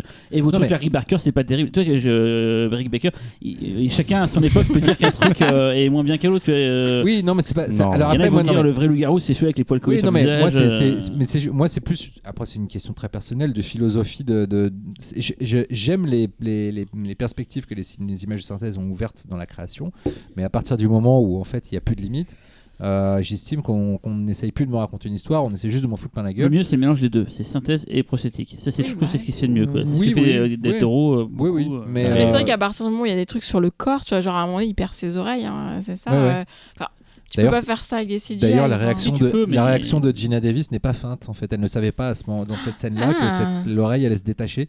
Et donc, et c'est sa vraie réaction qui est filmée en fait. Euh, donc voilà, c'est euh, c'est une histoire de déchéance. euh, alors, Cronenberg dit lui qu'il a voulu vraiment parler de ce que c'est que d'avoir quelqu'un de, de malade. Voilà, de, qui, qui, s'étiole petit à petit. Donc, il est clair que vous enlevez le côté transformation en mouche et vous mettez un cancer. Vous mettez autre chose. Bah, à l'époque, une- c'est le une- sida, une maladie. Voilà. Oui, la alors même lui, lui, lui, euh. lui dit non, qu'il n'y avait pas pensé, oui, qu'il parlait de la maladie en c'est ce que général. tout le monde dit. euh, Qui parlait plus, il pensait plus cancer d'ailleurs. Euh, mais voilà, vous mettez quelqu'un qui a un Mais cancer. cancer à l'époque, c'était un truc qui était un- qui était parce que maintenant ça semble évident, mais est-ce qu'à l'époque le cancer c'est un truc qui était si connu que ça va Ah, 83, Oui, c'est une maladie qui a toujours 86, été, euh, évidemment. assez Ouais, connu, mais oui. je sais pas, c'est un truc qui est venu avec le temps. Mais, quand même. euh, 86, euh, c'était le début du sida, donc euh, excuse-moi, mais le cancer. C'était déjà- nouveau, les gens disaient beaucoup ouais métaphore du sida. Je sais qu'à l'époque c'était le truc qu'on disait toujours pour la mouche, c'était la métaphore du sida. euh, Bah, le problème étant que euh, la- le sida doit avoir une, une- enfin, pour moi, une métaphore du sida, c'est plus, euh, c'est plus euh, The Addiction de Ferrara ou, euh, ou des trucs Bah, comme ça. déjà, déjà, déjà, Rage, Mais moi, j'ai jamais été très. Rage euh, aussi, ouais. mais euh, ce que je veux dire, c'est qu'il y a, y a pas de, il y a pas de, y a très peu de dimensions sexuelles Moi, j'ai jamais trouvé ça très, pertinent, mais Ouais. c'est juste que j'entendais Mmh, beaucoup ouais, à l'époque. ouais, Ça ouais. Si, m'énervait, si, mais. si, si, voilà, pour le coup, le cul, euh, c'est c'est pas mal au centre, quoi. Non, parce que justement, après- c'est très différent des autres Cronenberg. C'est que là, le cul, et c'est ce qui permet au personnage de. Oui, mais si tu te rappelles Ouais. bien, la, transfor- la vraie transformation, on va dire, le- il y a, il y a une sorte de point non-retour qui se fait après qu'ils aient consommé, après la scène de cul. Oui, mais il n'y a pas de, qu'il se de réveille et côté il commence à faire des contagion euh, cabrioles. qu'il y a en Oui, général. oui, mais euh, là, il y a pas Mais ça. finalement, c'est plus ils vont moins ils vont faire de sexe, plus ils vont s'éloigner en fait. C'est là que c'est assez différent. C'est-à-dire que c'est quand ils perdent la- leur intimité physique tous les deux parce que lui devient se transforme trop que finalement en fait euh, leur couple s'étiole. Et, euh, et c'est là que c'est assez différent dans le traitement du sexe, je trouve, euh, par rapport à, à d'autres films de Cronenberg. Mais euh, voilà, donc c'est- un film qui pour Cronenberg parle de- en fait de la, la- oui voilà voir quelqu'un euh, mourir euh, petit à petit devant soi. Et à ce titre c'est vrai que ça retranscrit ça complètement. Et c'est sûr qu'on enlève les éléments fantastiques euh, et, le côté pas très très sympa de cette bundle une fois qu'il devient, devient mouche on obtient le même film. Moi ce que je trouve vachement intéressant c'est une question philosophique sur laquelle à laquelle réfléchit le personnage de cette bundle. C'est quand il dit que l'ordinateur qui est chargé de trans- transférer en fait les éléments d'un pod à un autre ne sait pas ce qu'est la chair et qu'en fait c'est lui qui va devoir lui apprendre. Et je trouve qu'il y a un truc vachement intéressant sur euh, justement, on pourrait presque pas, ce qu'on disait tout à l'heure sur les images de synthèse, on pourrait presque le ra- rapporter à ça. C'est-à-dire finalement, euh, euh, l'ordinateur, l'intelligence artificielle n'est pas capable de savoir ce qu'est l'organicité puisqu'elle est l'antithèse de l'organicité et, donc c'est le personnage qui doit lui apprendre et, je trouve qu'il y a vraiment un alors c'est vraiment quelque chose de j'adore dans la filmo de, Cronenberg c'est qu'on dit toujours qu'il parle de la même chose dans ses films mais en fait il parle d'un même domaine mais il ne parle jamais des mêmes sujets à l'intérieur de ce domaine dans ses films et surtout il n'a pas toujours les mêmes points de vue et, euh, et c'est quelque chose que je trouve assez fascinant et dans la mouche euh, là en le revoyant pour cette émission, je me suis dit, j'avais jamais réfléchi à ce côté justement, c'est l'ordinateur qui ne sait pas comme ce qu'est la chair et comment la traduire et donc comment la faire réapparaître. Et je trouve que philosophiquement, il y a un truc assez passionnant que j'ai pas eu le temps encore de complètement digérer pour avoir un discours assez ar- articulé là-dessus, mais, mais je trouve qu'il y a un truc à creuser sur, euh, encore une fois, le, le- le côté complètement visionnaire. Et le fait est que dans ce film, il met tellement en avant les effets prosthétiques. euh, que, euh, et en même temps en utilisant des images faites par ordinateur, Mhm. parce qu'il y a des images faites par ordinateur dans le film, même si elles sont euh, in situ, elles sont intradigétiques. J'aime bien utiliser ce mot, ça se répète. Euh, voilà, je trouve que le film est assez passionnant à ce niveau-là comme piste. euh, voilà. Ouais. Euh, que dire d'autre Euh, Je trouve que le film a eu un remake officieux avec The Hollow Man de Verhoeven, qui est pour moi un, Ah bon? Ah, c'est Bon, c'est un mec qui fait la propre expérimentation sur lui-même, qui pète un câble au fur et à mesure, qui en veut à sa nana. C'est le propre du, c'est le propre de l'homme invisible, quoi. Euh, c'est pas faux. euh, Sauf qu'il y a rien à voir, Mais là, je trouve que joli.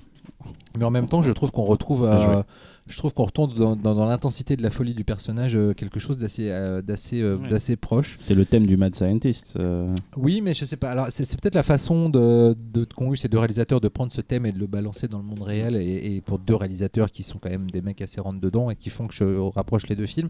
Bon, alors, bien sûr, La Mouche gagne au la main le, le combat, hein, ça, il n'y a pas photo.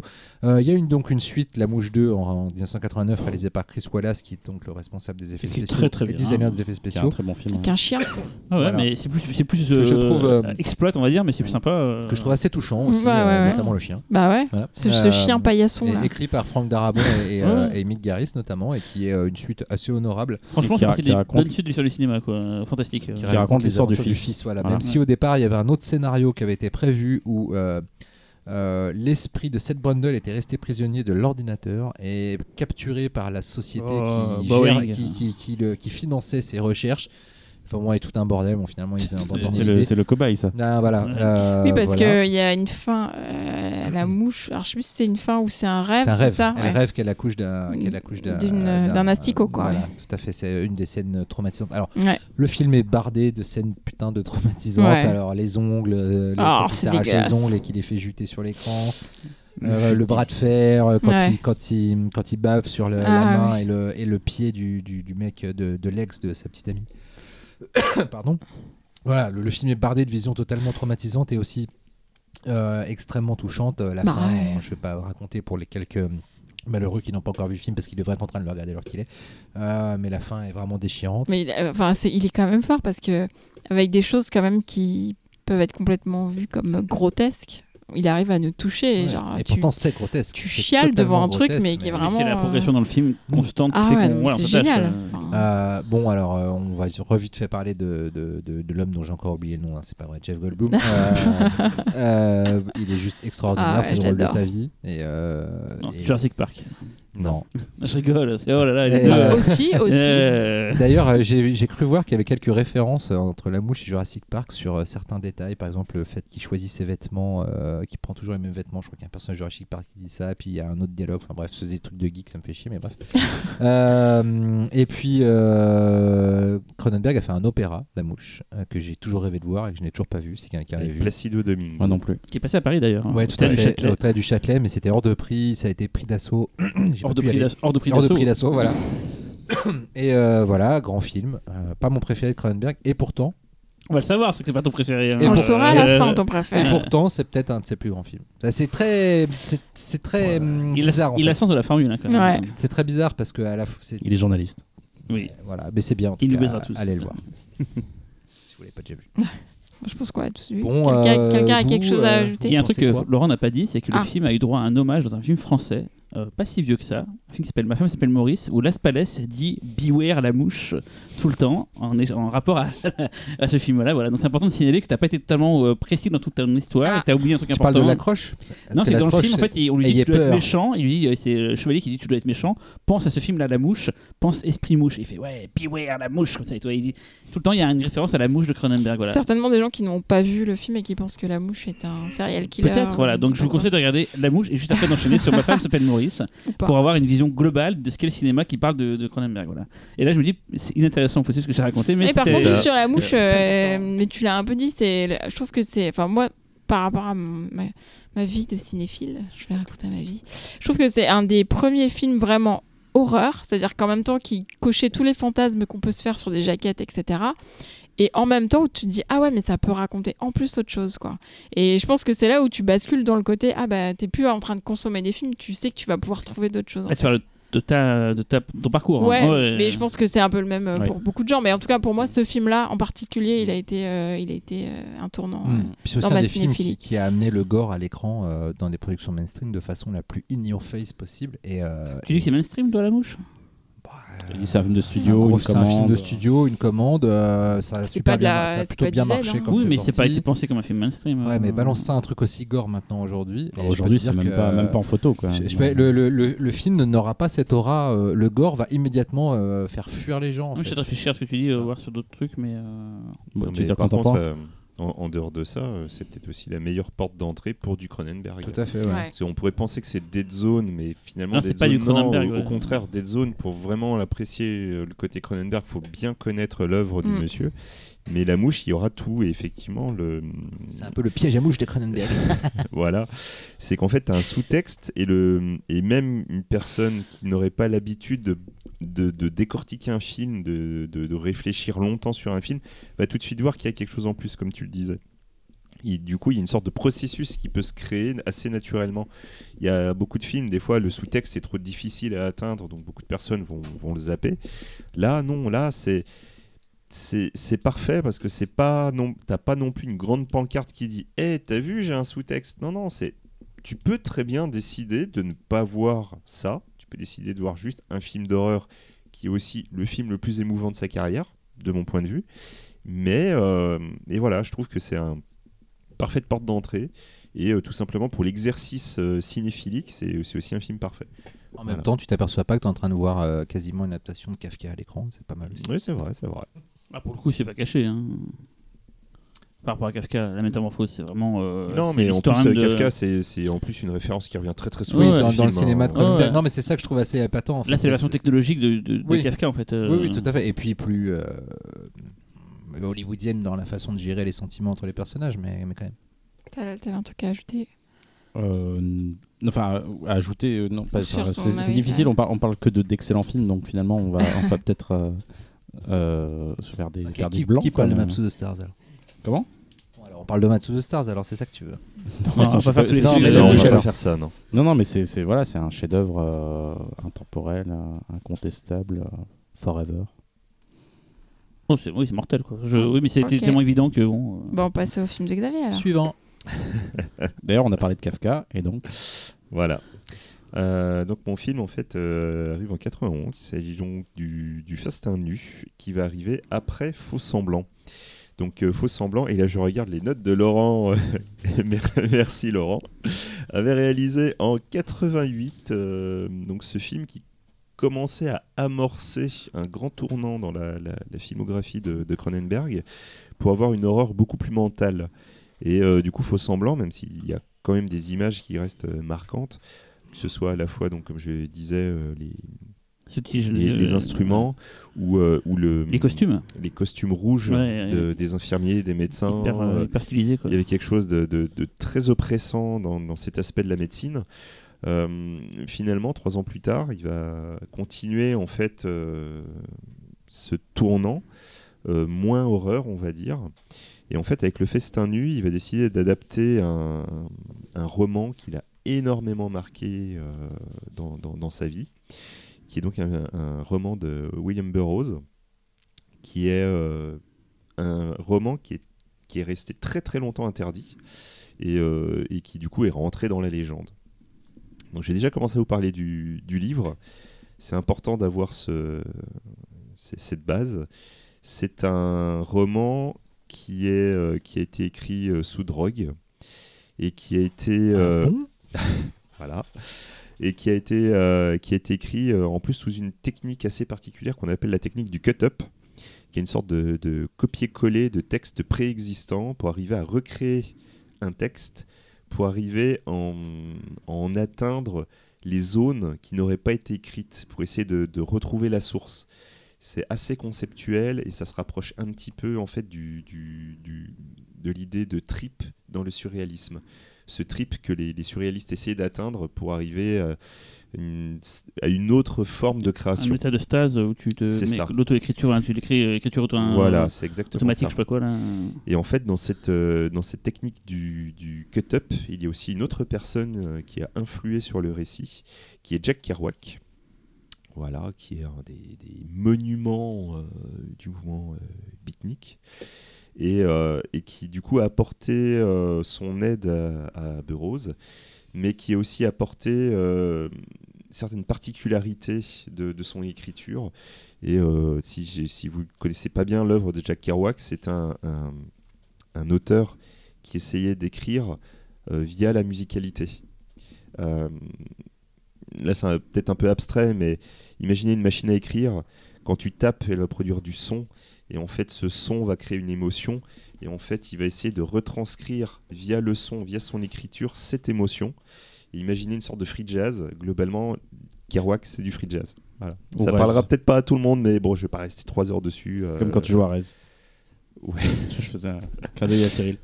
Voilà. Et euh, donc, ce, ce roman euh, considéré comme inadaptable, c'est en fait un, un cauchemar. C'est une, euh, c'est une, descente en fait dans, dans l'esprit d'un junkie. Et en fait, c'est l'autre euh, particularité de ce roman, c'est qu'en fait, c'est un roman totalement déstructuré. Il y a quelque chose où on, fait éclater, euh, justement, comme tu parlais de la forme et du fond, on, on- les déstructure, on les éclate, on les maltraite. Il y a une il y a une vraie recherche, mais pas entièrement cérébrale. C'est aussi une recherche sensorielle. Et je pense que c'est aussi là-dessus que ça a touché Cronenberg euh, à un point tel qu'il a vraiment voulu adapter euh, ce, roman. C'est un roman euh, assez étrange. C'est de la science-fiction, mais en même temps, c'en est pas du tout. Il faut lire le roman pour comprendre ce que je suis en train de dire. C'est quelque chose de très éclaté, de très étrange, où il y a déjà un- de la modification corporelle, il y a, des complots, il y a des créatures. C'est assez étrange et il y a surtout ce, lieu, ce lieu central qui est l'interzone. Et je vais y revenir plus tard. Et cette interzone, je pense que c'est aussi une autre chose qui a beaucoup intéressé Cronenberg. Et c'est euh, quelque chose avec lequel il va revenir assez souvent aussi sur cette perception de la réalité et d'univers mental. Voilà. Tu, Euh, euh, je, tu- je pense pas que tu l'as évoqué, mais c'est- une autobiographie en fait. Alors De- je vais y venir. Ah, d'accord. Je vais y venir, justement. C'est qu'en fait, ce roman, euh, quand tu le décortiques, certes, c'est l'esprit d'un junkie, Mais très rapidement, en fait, les, euh, les critiques ont, ont vu un autre aspect. Et en fait, pour eux, le film, c'est à la fois toutes les facettes d'un personnage, qui est donc le personnage principal, mais très rapidement, tu comprends qu'en fait, il s'agit du personnage, en fait, de l'auteur, donc William Burroughs. Et en fait, quand tu prends cet aspect-là, c'est là que tu vas comprendre le travail de Cronenberg. Donc maintenant, je vais vous parler du film. Donc, le synopsis. Donc, euh, William Lee est un exterminateur de cafards. Il travaille avec une sorte d'insecticide en forme de poudre. Et en fait, un jour, il va se rendre compte qu'il n'a plus de poudre. En rentrant chez lui, il va se rendre compte que sa femme, en fait, se shoot avec cet insecticide. Rapidement, il va être arrêté par la police, qu'il soupçonne de trafic de drogue. Et en fait, cette, euh, arrestation est, euh, est un subterfuge qui a été euh, commandité par son supérieur. Et en fait, le personnage principal va découvrir qu'il est un agent secret. Et son supérieur, un cafard géant qui parle par l'anus, va lui confier la mission de tuer sa propre femme. Mission Mission géant qui est la machine à écrire. plus tard. Mais il va refuser de tuer sa, sa femme, bien évidemment, parce qu'il aime sa femme. Sauf que en jouant à Guillaume Tell, il va accidentellement tuer sa femme. Et sa mission va finalement être accidentellement réussie. Donc, du coup, les créatures vont lui donner une autre mission. Et cette mission va devoir l'amener dans un lieu assez étrange qui est l'interzone. Voilà, un lieu composé de multiples ruelles. Voilà. Euh, c'est un film assez étrange euh, qui peut, qui n'est vraiment, de mon point de vue, pas le plus facile de Cronenberg euh, à apprécier. Voire le plus difficile. Peut-être le plus difficile, qui est, et là je grille déjà un truc, mon préféré. Pour moi, c'est c'est le plus grand film de Cronenberg. C'est absolument dingue ce qu'il a fait avec ce film. Au niveau de l'adaptation, il n'a pas adapté euh, fidèlement le roman. C'est un roman qui a eu euh, une vingtaine d'adaptations euh, qui sont toutes restées au niveau du scénario. Et même Lynch et Jodorowsky se sont cassés les dents dessus. Lorsque Cronenberg arrive sur le film, lui, il va avoir son point de vue particulier. Et l'idée de génie, c'est qu'en fait, comme il connaît euh, cette, euh, cette manière d'interpréter le roman sur, euh, sur l'auteur, il va carrément décider d'intégrer des éléments autobiographiques qu'on peut retrouver dans d'autres romans, qui sont donc Junkie, Queer et Exterminateur. Et du coup, il va encore rajouter dans cette, dans cette idée qu'on parle de l'auteur et pas juste du personnage principal. Et tout ça pour une raison particulière, c'est que au-delà de parler d'un roman, au-delà de parler de l'adaptation d'un roman, en fait, le véritable sujet du film, c'est la création artistique, c'est la création littéraire. Et c'est là qu'absolument, le film est dingue. C'est peut-être le plus grand film sur la création littéraire. Et c'est là où justement on arrive à retrouver des choses qu'on pouvait voir dans Vidéodrome, parce que dans Vidéodrome, il y a déjà cette volonté de, de recherche, de création de programmes, de cette création qui va, euh, qui va influer sur les gens. Le cortex des gens qui va les. Exactement. Et en fait, dans, dans le, le festin nu, on va voir, le film va très rapidement euh, arriver sur une discussion entre auteurs. Et en fait, l'auteur, enfin les, les différents auteurs vont donner leur point de vue sur, sur la création, qui est est-ce que ton premier jet, c'est la pureté absolue? Est-ce que le fait de réécrire ton jet, c'est finalement te trahir toi-même?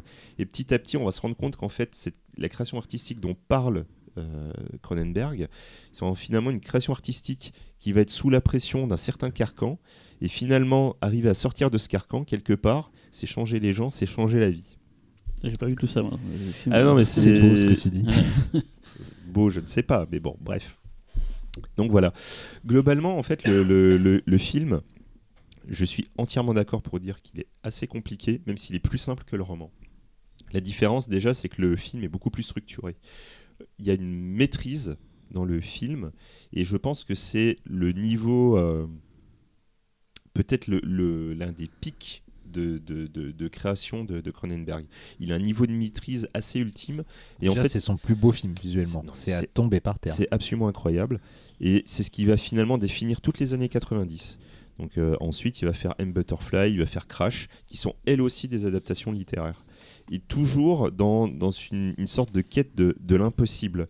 Donc je pense que ça, c'est des éléments en fait qui sont venus euh, naturellement en travaillant sur ce film. Dans les petits détails marrants, c'est qu'en fait, Cronenberg, il avait très peur en fait de travailler sur le film. à un point tel que finalement, quand as Peter Weller qui s'est greffé au projet, le scénario n'existait toujours pas.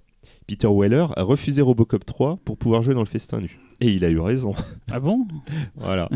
Et en fait, ce qui s'est passé, c'est qu'à un moment, bah, Cronenberg, Cronenberg fait souvent l'acteur. Et il a travaillé sur Cabal. Et en fait, bah, quand il Je voulais en parler tout à l'heure en plus. hein. voilà, quand il n'était pas en train de jouer euh, sur Cabal, en fait, il s'est mis à écrire Le Festin Nu. Donc quelque part, il y a aussi une petite influence de Clive Barker. Moi, je serais très curieux de savoir quelles ont été les discussions Ah oui. entre lui en train de réfléchir sur la création littéraire et Clive Barker, qui est quand Qui même pas le dernier là-dessus. quoi. C'est, euh, je suis vraiment très très curieux, quoi. Tout, euh, en plus, tout, le- tout l'aspect euh, homosexuel du film et tout, avec Clive Barker, pareil, ça, je pense que ça devait être extrêmement intéressant. Bref, tout ça pour vous dire qu'en fait, le, tout c'est, c'est- pour moi, c'est, euh, c'est le film qui m'a le plus marqué. Celui-là, en fait, je l'ai, je l'ai vraiment vu par hasard. Euh, quand j'ai commencé le film, j'étais persuadé que j'allais pas aimer, et en fait, j'ai trouvé le truc du- d'une fascination absolue. Hypnotisant. Tu l'avais Ah, quel âge c'est, c'est totalement hypnotisant. Je, pas très- 5 ans et demi. non, non, non, non, mais j'avais moins de 20 ans, ça c'est sûr. Quoi. 91, à mon avis, j'ai dû le voir en 93, 94, donc je vais avoir 14-15 ans.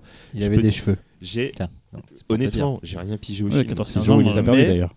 J'ai rien pigé au film, mais il m'est resté très très longtemps en tête. J'ai euh, j'ai trouvé ça dingue. Et c'est un film que du coup, j'ai eu plus tard, j'ai eu envie de revoir. Quand je l'ai revu, j'ai compris plus de trucs. Je me suis dit, mais putain, mais c'est- c'est incroyable ce Sinon, qu'il a moi, fait. c'est un peu comme. c'est- Tu vas rigoler, mais c'est un peu comme Monster in the Closet. En fait, c'est un film que j'ai fantasmé gamin parce que j'ai vu dans Mad Movies à l'époque. Ils ont fait une.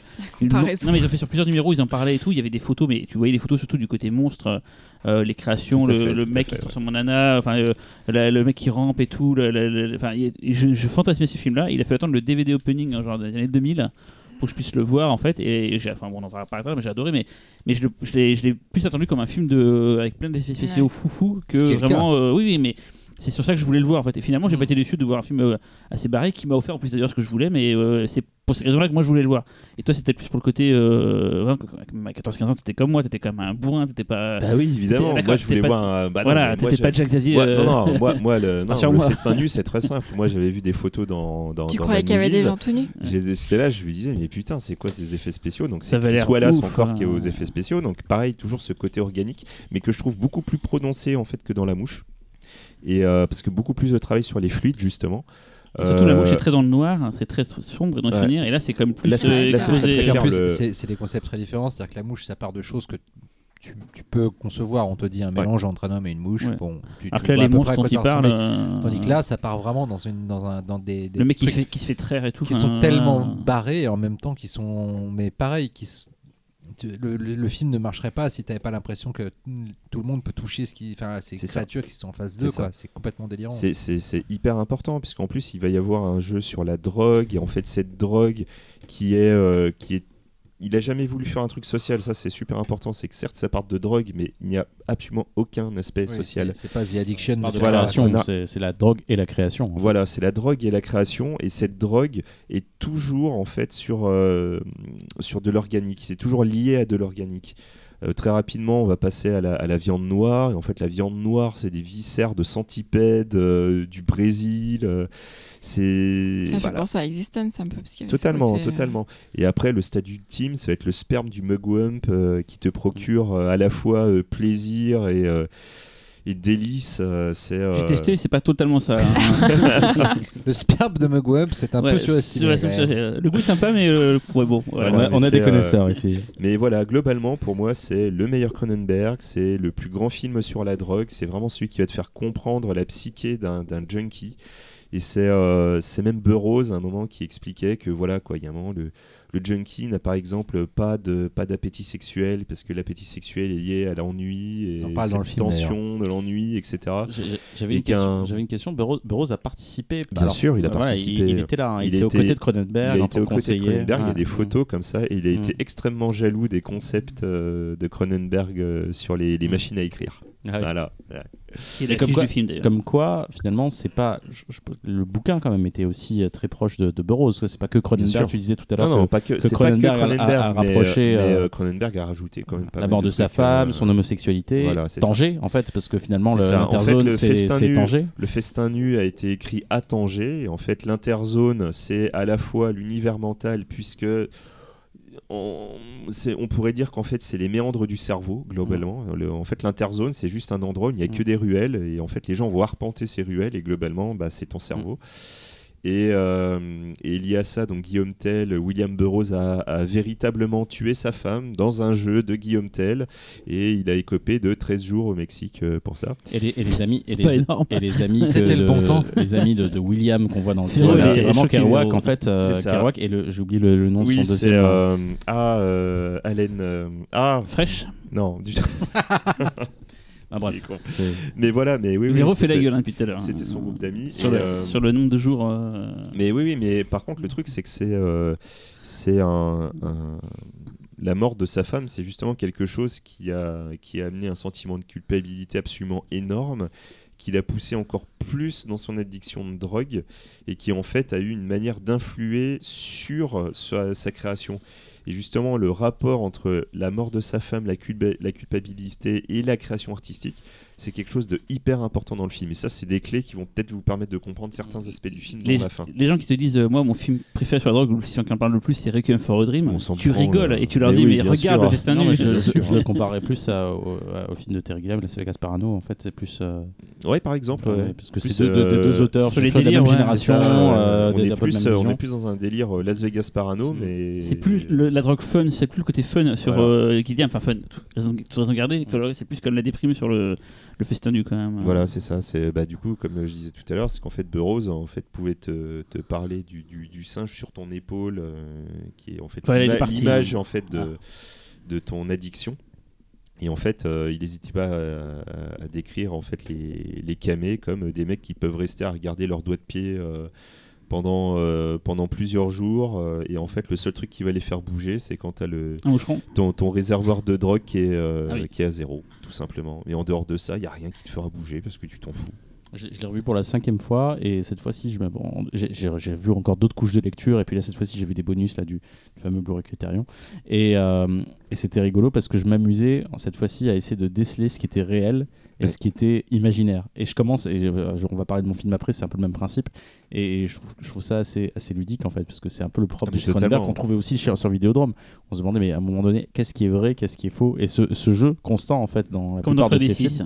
Comme dans, comme dans Freddy 6. Ouais, mais moi, c'est vraiment un ludisme que j'adore. C'est- et, c'est euh, génial. Et ça me rappelle à fond euh, un de mes auteurs préférés qui est Philippe Cadic. J'ai l'impression de voir du Cadic sous drogue. Alors, déjà, c'est Cadic, Ouais, c'est déjà sous drogue. Mais là, j'ai vraiment l'impression de voir du Cadic qui, euh, qui a pris toutes les drogues, qui a fait un cocktail, et C'est qui Et, fait au, un et au cercueil. et sommet de bisous, sa paranoïa. Voilà, ouais. ouais. Et, euh, et- et ben, et voilà. Euh, non, bah sinon, oui, euh, c'est un, un grand film. euh, déjà visuellement, ça a tombé par terre. Vraiment, moi, je trouve le film d'une beauté. Ouais, j'étais tombé par terre, du coup, je me relève et je le redis. Euh, euh, c'est vraiment la photo est superbe, euh, les décors. C'est son chef-op habituel Et- Euh, son chef-op, je vais te retrouver le nom, mais euh, sachez que le, le- le petit détail marrant, c'est que ça il voulait à la base en fait tourner à Tanger Oui. euh, pour se rapprocher justement euh, de, de l'endroit où ça avait été écrit. Et en fait, ils pouvaient pas à cause de la guerre en Irak. Et, euh, et en fait, ils ont tourné à Toronto. voilà, donc il y a eu tout un Ouais, jeu bah. de convection de lumière et tout machin Mm. pour essayer de rapprocher ça. C'est assez impressionnant. Et le, film, le film aurait été très différent, je pense. que C'est son côté artificiel en fait. Peter qui le rend- Suchitsky. Ah, d'accord. C'est- son, c'est son Pourquoi côté artificiel la qui, le, blague, qui le euh, rend intéressant. Il y a un petit côté, alors Roger Rabbit, on va dire, mais en, en, Ouais. per- en plus pervers en Mm. fait, qui, Ouais, ouais, ouais. avec les, les- les chapeaux, les trucs comme ça. ça, les- ouais. Il y a un truc dont on parle pas beaucoup à propos de ce film. Attends, la... attends, Cyril Ah, voulait dire un truc. Nul. C'est comme moi tout à l'heure avec Adrien ou deux fois, je voulais pire. dire euh, à Tanger derrière toi. hein. Oh putain. enfin, bah, en bref, en tout cas, pour, euh, pour finir sur le festin nu, euh, pour moi, il y a aussi une des, des plus grandes scènes euh, de, de, de Cronenberg. Et en fait, en- dans, dans cette scène-là, c'est euh, il a réussi à, résumer en fait les, les 10 ans de carrière qu'il va avoir après. Et je vous dis juste, c'est la scène de la Moudjahidine et qui est euh, dingue. C'est dingue. Voilà. Il y a un truc dont on parle pas assez dans ce film, je trouve, euh, comme qualité, une de ses nombreuses qualités, c'est euh, l'interprétation. Je trouve que la direction d'acteur est dingue dans ce film parce que euh, va créer un univers comme ça et, et réussir à convaincre tes acteurs de jouer ça comme si ils comprenaient tout ce qui leur arrive déjà et comme s'ils ressentaient vraiment tout ce qui, tout ce qui leur arrive. Et comme Le plus impressionnant, c'est Peter Weller. Parce que du dingue. coup, quand tu as l'habitude de, de- de- du, du- du jeu de Peter Weller, il a ralenti son jeu, il a Hmm. ralenti son phrasé. Et du coup, ça donne des éléments absolument incroyables. Cette manière qu'il a de tourner la tête, voir quelque chose qui peut être potentiellement un monstre ou tout simplement une hallucination, et juste lui être étonné et reprendre en deux secondes une sorte de flegme du genre Ah Ah oui, euh, oui, effectivement. En, en fait, tu, Euh, tu sens, tu, tu as vraiment l'impression qu'il joue un mec qui est conscient d'être dans son délire de drogué Totalement. et qui en même temps l'accepte parce que c'est comme ça qu'il est et qui joue le jeu. Et euh, je trouve que ces nuances de jeu sont vraiment incroyables dans ce que ça transmet du, sur le contenu du film, sur aussi de la façon dont ça t'emmène dans le film en tant que spectateur, parce que c'est quand même un film typiquement où tu pourrais rester très très loin en dehors. Mm, mm, mm, mm. Juste à dire ok c'est beau il y a des monstres rigolos et du sexe chelou mais au-delà de ça et non et en fait tu rentres complètement dedans et l'actrice qui je me rappelle plus son nom qui joue sa femme je la trouve assez géniale aussi Judy Davis. notamment Ouais, la scène est, où il la retrouve euh, dans le- l'é- l'élevage de, de Mugwump là Enfin, Des je sais, Mugwump, des- ouais. voilà et, euh, et, euh, et où elle s'aperçoit qu'il est là elle a une, elle a une réaction d'une euh, sur son visage. C'est très fugace hein, c'est un plan elle elle est même pas filmée en gros plan et tout mais elle a une réaction euh, et pourtant elle est enfin tu vois je me dis là dans ce plan là la meuf elle est au milieu d'un décor où tu as des Mugwump, donc des espèces d'humanoïdes en plastoc avec des Avec plein de bits sur la tête. plein de bites sur la tête que des mecs sont en train de sucer. Et, euh, et, et, et elle elle est en train de gribouiller sur un cahier. Elle a l'air euh, elle a l'air d'une d'une d'une chiffonnière. Et, euh, et son, son mari arrive. Elle est censée déjà être morte une fois dans le film. Enfin bref n'importe quoi. On ne sait pas pourquoi. Elle est là pas là bref. Et d'un coup elle voit elle lève les yeux elle voit son mec et elle a une réaction comme si elle jouait dans un drame euh, victorien euh, euh, sur les éléments les élans amoureux. Enfin et, et en fait c'est ça que je trouve vraiment impressionnant dans le film plus que tout le reste c'est la la précision et la direction d'acteur. Donc comment tu arrives vraiment à obtenir ça chez des acteurs qui sont pourtant dans un truc ingrat par rapport au travail habituel qu'un acteur va faire sur son lien avec le Ah, le, le- personnage le fond vert à côté, c'est du, c'est du petit joueur. quoi. Ouais, non, mais et, euh, et euh, et c'est vraiment moi dans ces petits détails que le film me, me subjugue à chaque fois. Peter Weller, c'est quand même un, un acteur qui aurait pu être immense en Oui. termes de carrière. Et finalement, bon, voilà, il y a Robocop, il y a ce film, il y a quelques, quelques films comme ça. Mais- hurlante. Planète Hurlante. Voilà, quoi, c'est, 24, c'est- c'est- c'est une 24 carrière chrono. quand même euh, qui aurait Et pu être. euh, Tu sais, il y a un moment donné, incroyable, quoi. il y, a un- il y, a un- il y a un moment, il a, il, il a une, je sais plus à qui il parle dans le film, et il bouge pas trop la tête. Et je me dis putain, mais il ressemble à quelqu'un. Et je me dis putain, Ryan Gosling. Je jure. Mais arrête avec regarde, ça. re- non, non, non, non, mais Plaquer tes fantasmes Là, il est- tous les c'est- gens sur Ryan Gosling. C'est l'effet Refn. Ouais. Cette, euh, non, non, mais il a une, une espèce de minéralité dans le film euh, et en même temps de flegme, un petit un truc entre les deux qui, euh, qui euh, et je trouve que Gosling s'est beaucoup inspiré de son jeu et en fait on, on s'en aperçoit pas des masses, mais je trouve que c'est assez proche. C'est plus facile pour Gosling, de par son physique, quelque part, Oui, à, oui, à oui. fasciner, alors que lui, il n'a pas forcément un physique, euh, on va dire, qui est de premier abord. Ouais, ouais. mais voilà. Mais, euh, non, mais je, vois, je trouve qu'il y a une espèce de parenthèse. C'est- C'est voilà, donc on, oui, on peut encore dire que je suis obsédé par Gosling, il n'y a pas de problème. Et Véro, ton avis sur le film euh, alors moi, je l'ai vu deux fois. À chaque fois, j'avais du mal euh, à, en garder quelque chose parce que ça reste encore trop hermétique pour moi. Mais c'est vrai que, comme toujours avec les films que choisit Xavier, une fois qu'il en a parlé, on a envie de le revoir avec euh, les clés qu'il nous donne. Euh, je vais, il faudrait que je retente de le voir. Mais c'est vrai que c'est quand même un film exigeant et, euh, Ah, totalement, oui. et autant il est passionnant visuellement, autant comparé aux autres films dont on a pu parler, où il y avait toujours une dimension vraiment émotionnelle et tout, là c'est quand même plus compliqué d'y accéder. Ah oui, oui, Voilà. oui. C'est- pas celui qu'il faut regarder en premier. C'est ça.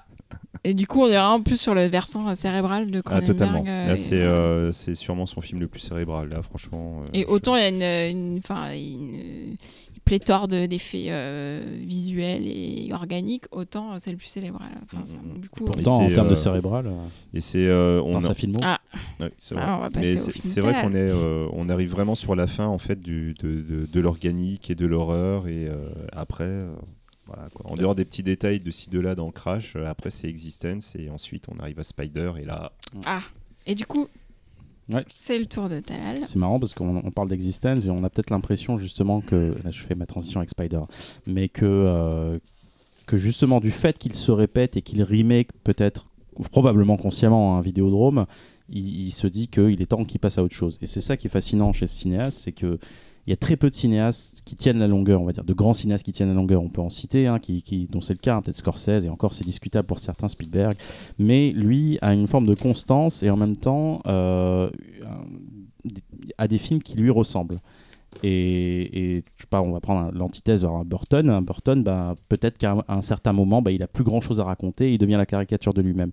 Lui arrive à vivre avec, euh, avec ce qu'il est. Et c'est ça qui est fascinant. Et du coup, son cinéma se transforme après Existence, même si il y avait des, des- des- pistes, on va dire, qui étaient un peu disséminées ici, là, dans sa précédente filmographie. Et à partir de Spiders, euh, on entame un, nouveau versant de sa carrière, un versant de sa carrière qui, qui se veut euh, probablement plus réaliste, beaucoup moins euh, organique, où finalement le, le, on va dire la, la- chair et, et- ces, ces- objets un peu visqueux et ces fluides se ressentent plus au cerveau. Et euh, on obtient des films euh, comme Spiders, The Story of Violence, Les Promesses de l'ombre, Dangerous Method, et, c'est vraiment, euh, je trouve, des films. J'étais en train de regarder ta film, moi, je- c'est pas, pas que de la mémoire. Donc là, bon, là, on va faire un, bond de, de- de 11 ans entre, entre le festin nu et, et- et ce, et ce Spiders. Donc le film est réalisé en 2002. Euh, de quoi ça parle? C'est Denis Clegg, un, homme dont on ne sait rien les premières minutes du film, mais qui semble avoir une certaine fragilité psychologique. En tout cas, c'est assez évident. Euh, et cet homme-là revient dans le quartier de son enfance, euh, où, il a, où il rejoint une sorte de, de bâtiment où on a, on a des gens qui sont aussi fragiles que lui apparemment psychologiquement. On ne sait pas trop où il est au début. Et donc on comprend assez vite que, euh, que Denis Clegg, que sa mère appelait Spider en fait, parce qu'il était fasciné par les, par les bébêtes, euh, revient, revient chez lui pour reconstituer un peu son passé et euh, surtout reconstituer la mort de sa maman. Donc voilà. C'est un film produit par Samuel Adida et Cronenberg. Donc, c'est, je sais pas si c'est important de le signaler, mais en tout cas, euh, c'est curieux de, de- curieux ou pas de voir Adida, feu Adida rattaché à, ce film-là. Euh, alors, je disais tout à l'heure, l'effet Cronenberg cette fois passe un peu au second plan parce qu'on va centrer sur, on va Cronenberg va se recentrer vers, vers quelque chose de psy- plus euh, psy- psychologique, psychique, psychologique plutôt. Et le film va être beaucoup plus un film centré autour des comédiens en fait. Euh, c'est un film, effectivement, on a, toute, cette, DA un peu, un peu craspec dont on parlait, euh, qui, est vraiment beaucoup plus centré sur le jeu.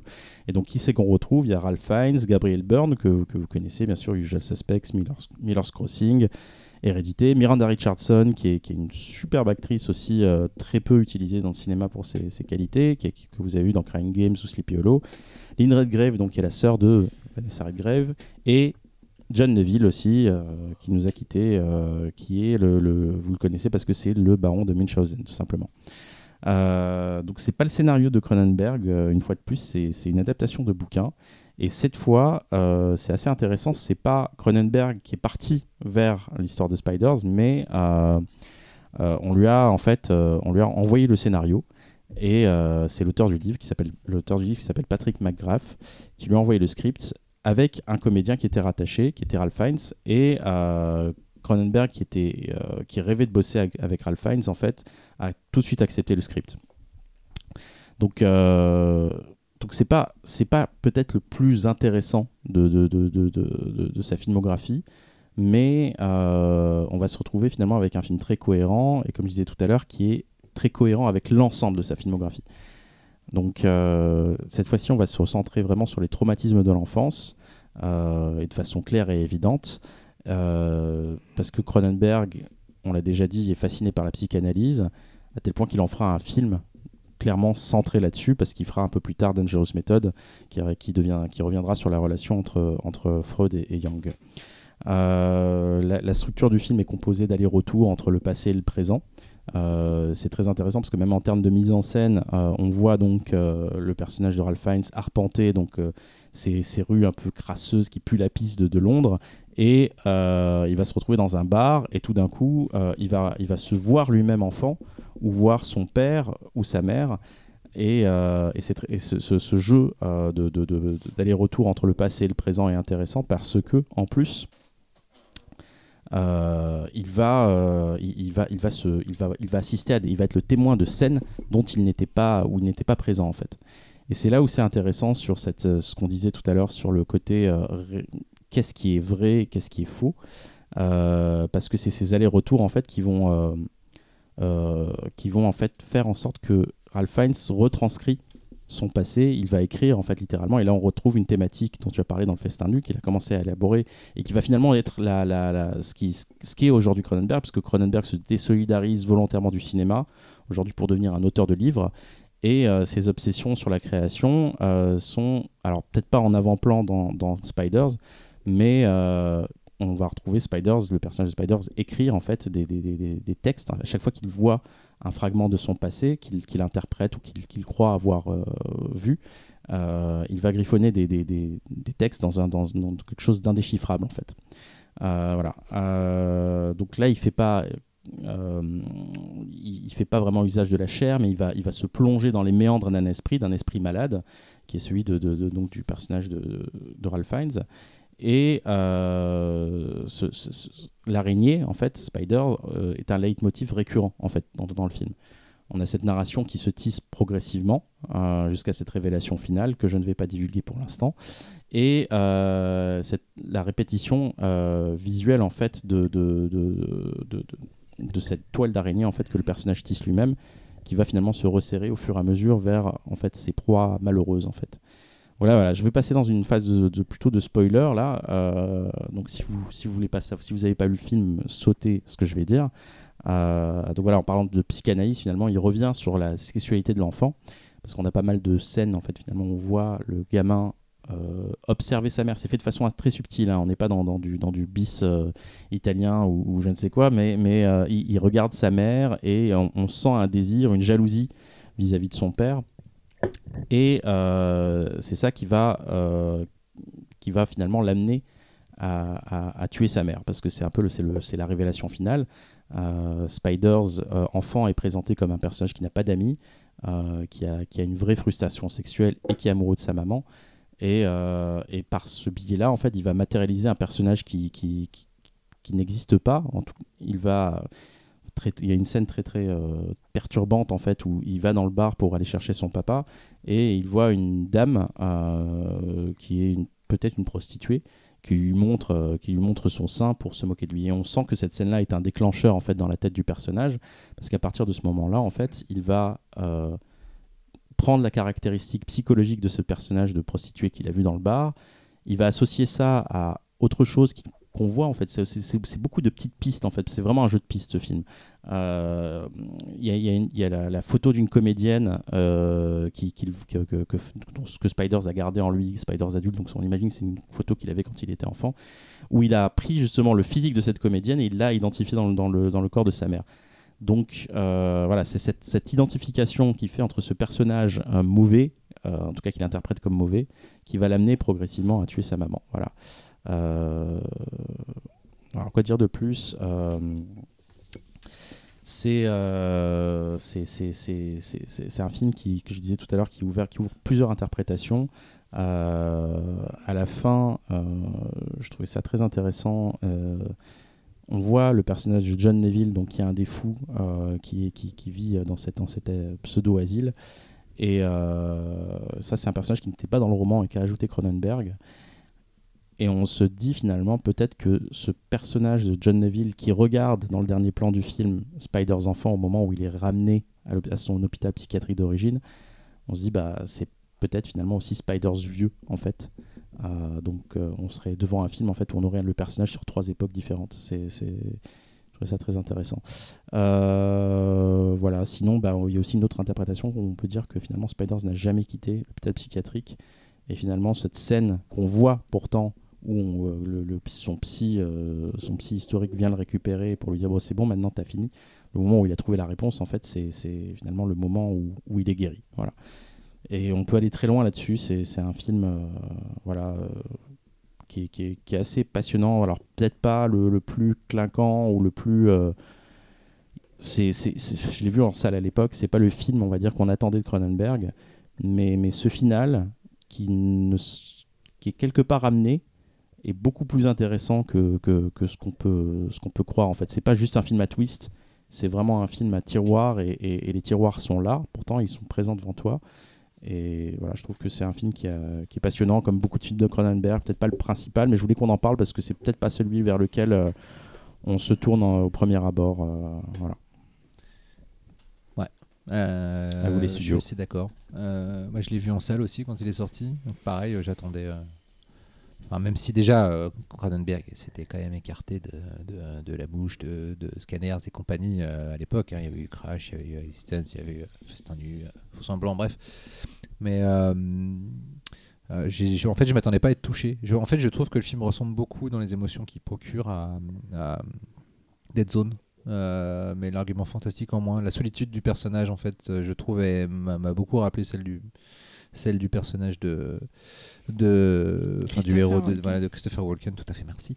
Euh, et euh, d'ailleurs, je trouve qu'on trouve aussi même des similitudes de jeu euh, entre Ralph Fiennes et Christopher Walken.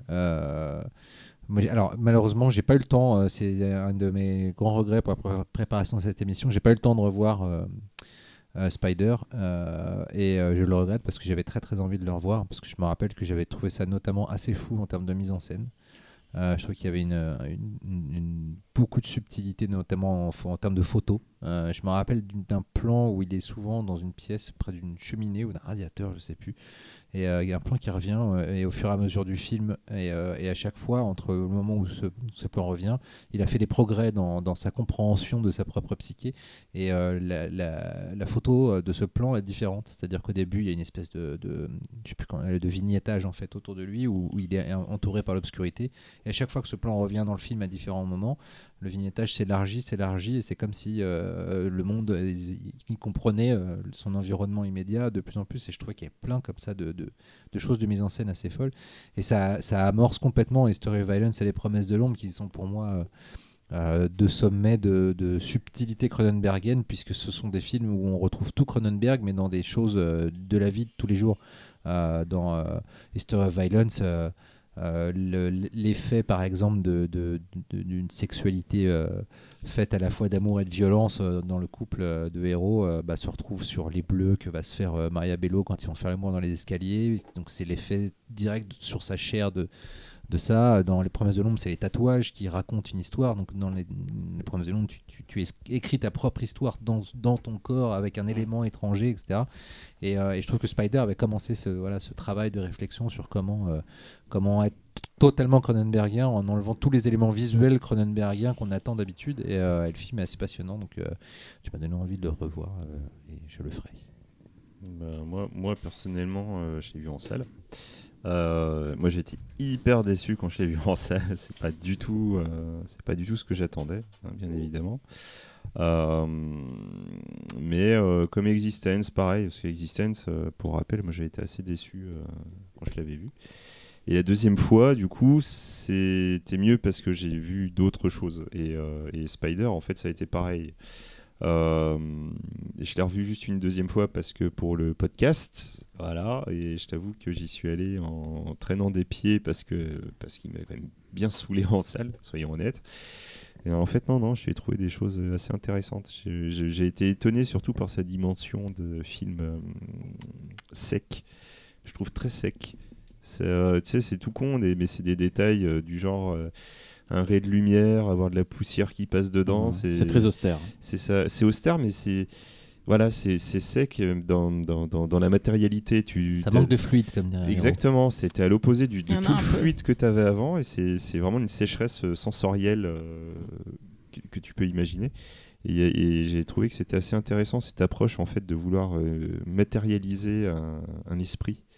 C'est euh, c'est à la fois la matérialisation via le montage entre les allers-retours, ces, ces superpositions d'images, mais même littéralement ces passages avec les fils.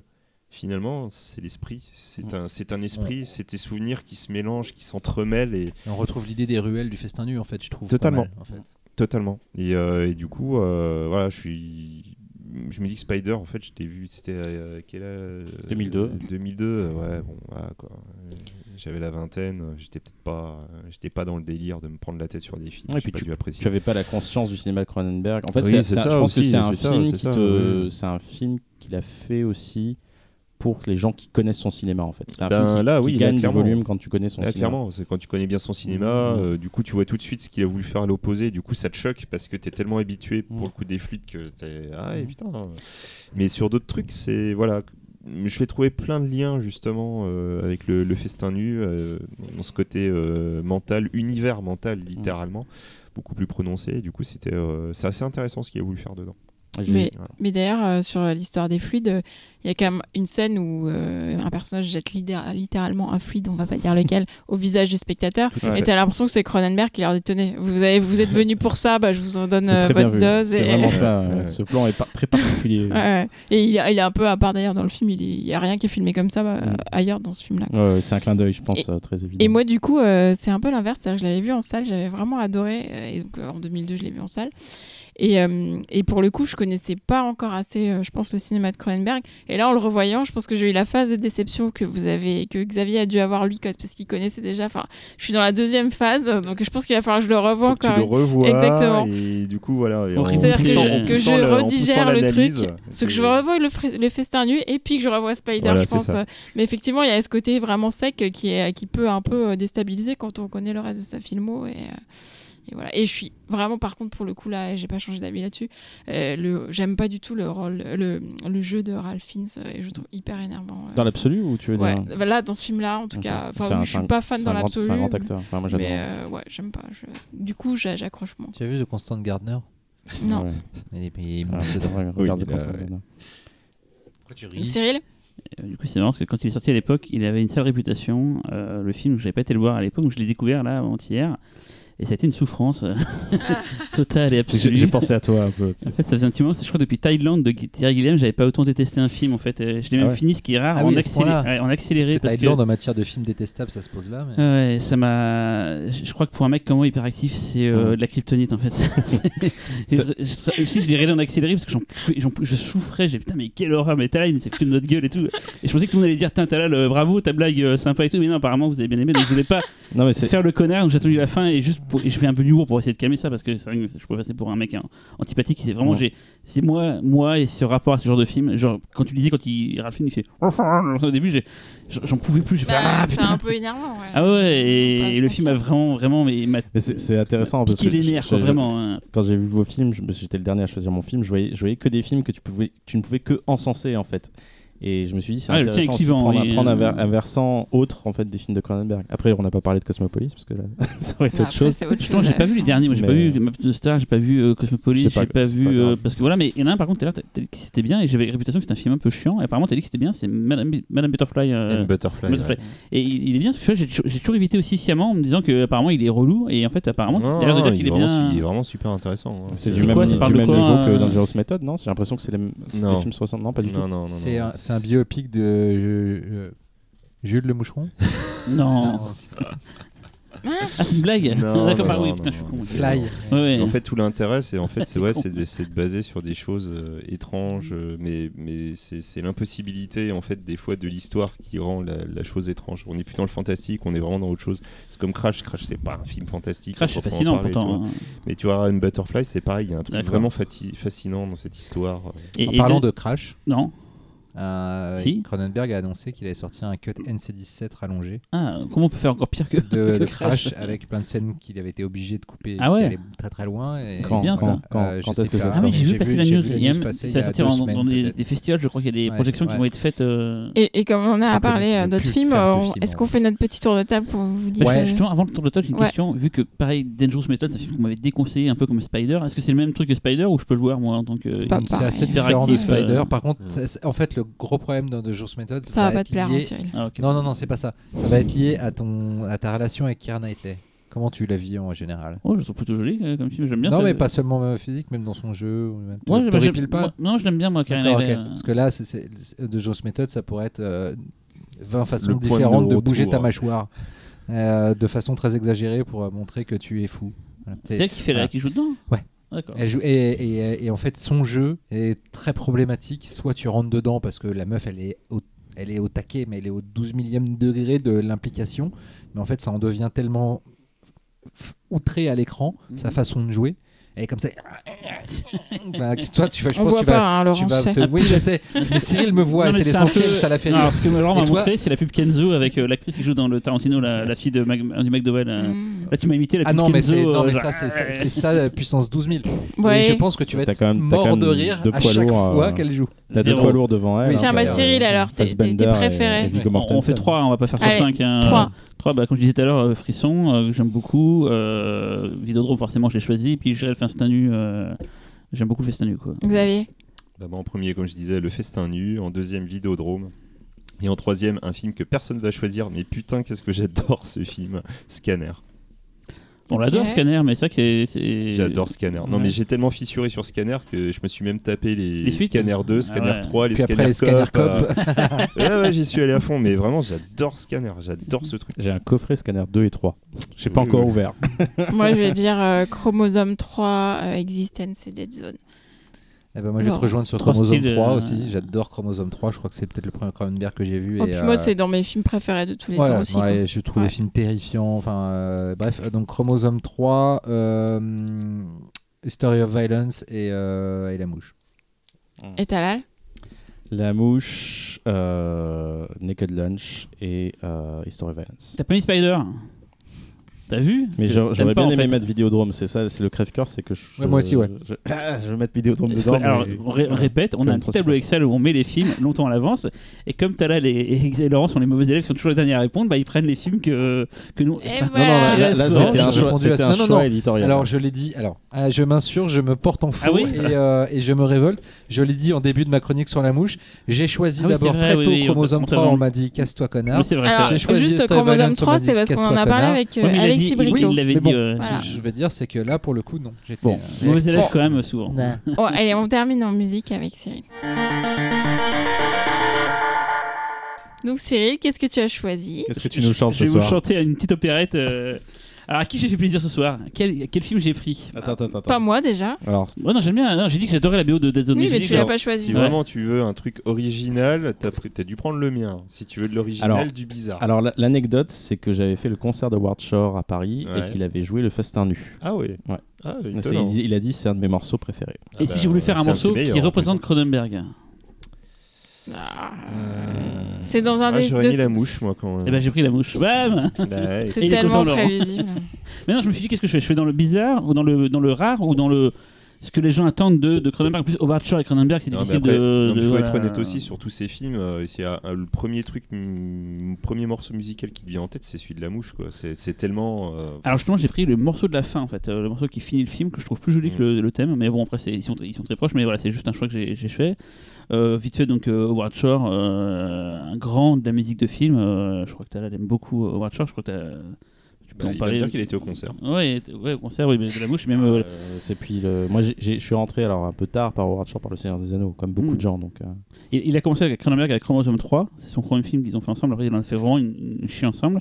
Scorsese il a fait After Hours avec Scorsese, et après il a fait vraiment beaucoup de Scorsese, surtout sur la, la fin, euh, genre euh, euh, Les Infiltrés, euh, Aviator, machin et tout. Il a, voilà. Euh, il a fait euh, Jonathan Demme aussi, il a fait Le Silence des Agneaux par exemple, euh, et pas mal de films de, de Jonathan Demme, Demi, je crois que c'est Demi, ouais. Euh, Fincher, il a fait Seven, on a tendance à l'oublier, mais la BO de Seven c'est Howard Shore, il a fait beaucoup de, Fincher après aussi. Et donc forcément, euh, il a bossé aussi avec euh, Peter Jackson sur la trilogie des Seigneurs des Anneaux et du Hobbit. Voilà quoi. Il y a une façon de, de maîtriser les cuivres en matière dramatique, de, montée dramatique ou de, de fatalisme. Enfin, il y a vraiment une touche complètement unique avec, avec finalement des choses qui sont qui paraissent pas forcément très élaborées d'un point de vue euh, composition, mais, euh, mais il a, il- à chaque fois il obtient un son euh, qui lui-même obtient un sentiment qui est vraiment Et unique. je trouve qu'il se répète pas trop. Il y a beaucoup de compositeurs, tu dis tiens, Elfman, je trouve qu'il. Ouais, non, Elfman, quand il est comme très, très varié, mais il y a beaucoup de compositeurs, tu dis tiens, ça ressemble un peu. Et là, je trouve Howard Shore, il arrive très bien à changer souvent de style. C'est pas Surtout- non plus surtout des chez grands changements, Cronenberg, mais hein. voilà, il a. il est à la maison en fait il, a, il a une forme de liberté en fait quand tu vois les différents films qu'on doit élaborer alors je sais pas pour Dead Zone si c'est lui c'est lui Non, oui, justement, c'est pas lui. C'est Michael mais- Ouais, Les The Brood, par exemple, la très musique The Brood, fait. elle, fait partie de ce côté un peu angoissant, euh, euh, malaisant du film et tout. Voilà, c'est bon. Et donc là, euh, la mouche, donc on va écouter le morceau de fin, euh, The Final, c'est son petit nom. Et voilà. euh, Euh, avant d'écouter le morceau Talal, t'avais une petite annonce à faire. Euh, Ah oui, merci. Euh, bah oui, alors le 5 octobre, ah, putain, je sais même plus la date, à Ah bah bravo le 5 octobre, euh, à, à l'Institut du Monde Arabe, il y a une soirée euh, film, euh, film d'horreur, euh, on va dire euh, orientaux ou euh, arabes. c'est vu large hein, sur le- les pays. Quoi. Oui, bah après, il n'y en a pas beaucoup des films, Ouais. hein, mais euh, donc il va, ils vont passer euh, Darsha, euh, qui est un film tunisien euh, qui est sorti l'an dernier, qui était à Venise, euh, dans une des compétitions de À Venise. l'étrange festival aussi l'année dernière. hein. Voilà. Euh, ils vont passer le film de Joyce Nashawati, Blind Sun. Blind Sun, et ils terminent par Ashura, qui passe. alors, si vous êtes capa- capable de tenir jusqu'à minuit, le film passe à minuit en fait. Bon, ça, minuit, c'est donc, pas. euh, oui, voilà. Donc, c'est programmation euh, film, film d'horreur arabe à l'Institut Monde Arabe le 5 octobre. Putain, j'espère que c'est le 5 ou que c'est pas le 15. Peut-être c'est le 15. C'est un Non, non, samedi c'est ou début c'est octobre. un... C'est début octobre. C'est un samedi. Parce que tu verras si Jess après, tu avais l'histoire de. Est-ce que tu pourrais. Non, c'est début octobre. Donc voilà, donc le 5. Bah, c'est le 5 alors. Donc allez-y. Euh, merci à tous les 5 et on se dit à, à tous les 4, pardon. Bah Attends, non, ouais. si t- ou alors Ah, je te me compte. tu te comptes. Tu te dis merci à toi-même. Je suis fatiguée, moi. Oh, Avant deux semaines. Je pense à Jules Lamont. Eh, Il est mort, Mouchi, il est Mouchi, mort, Mouchi. Il est mort. Putain. Mais non, il est pas mort. Criminel. Il est mort. Allez, musique. Ça va Mouchi?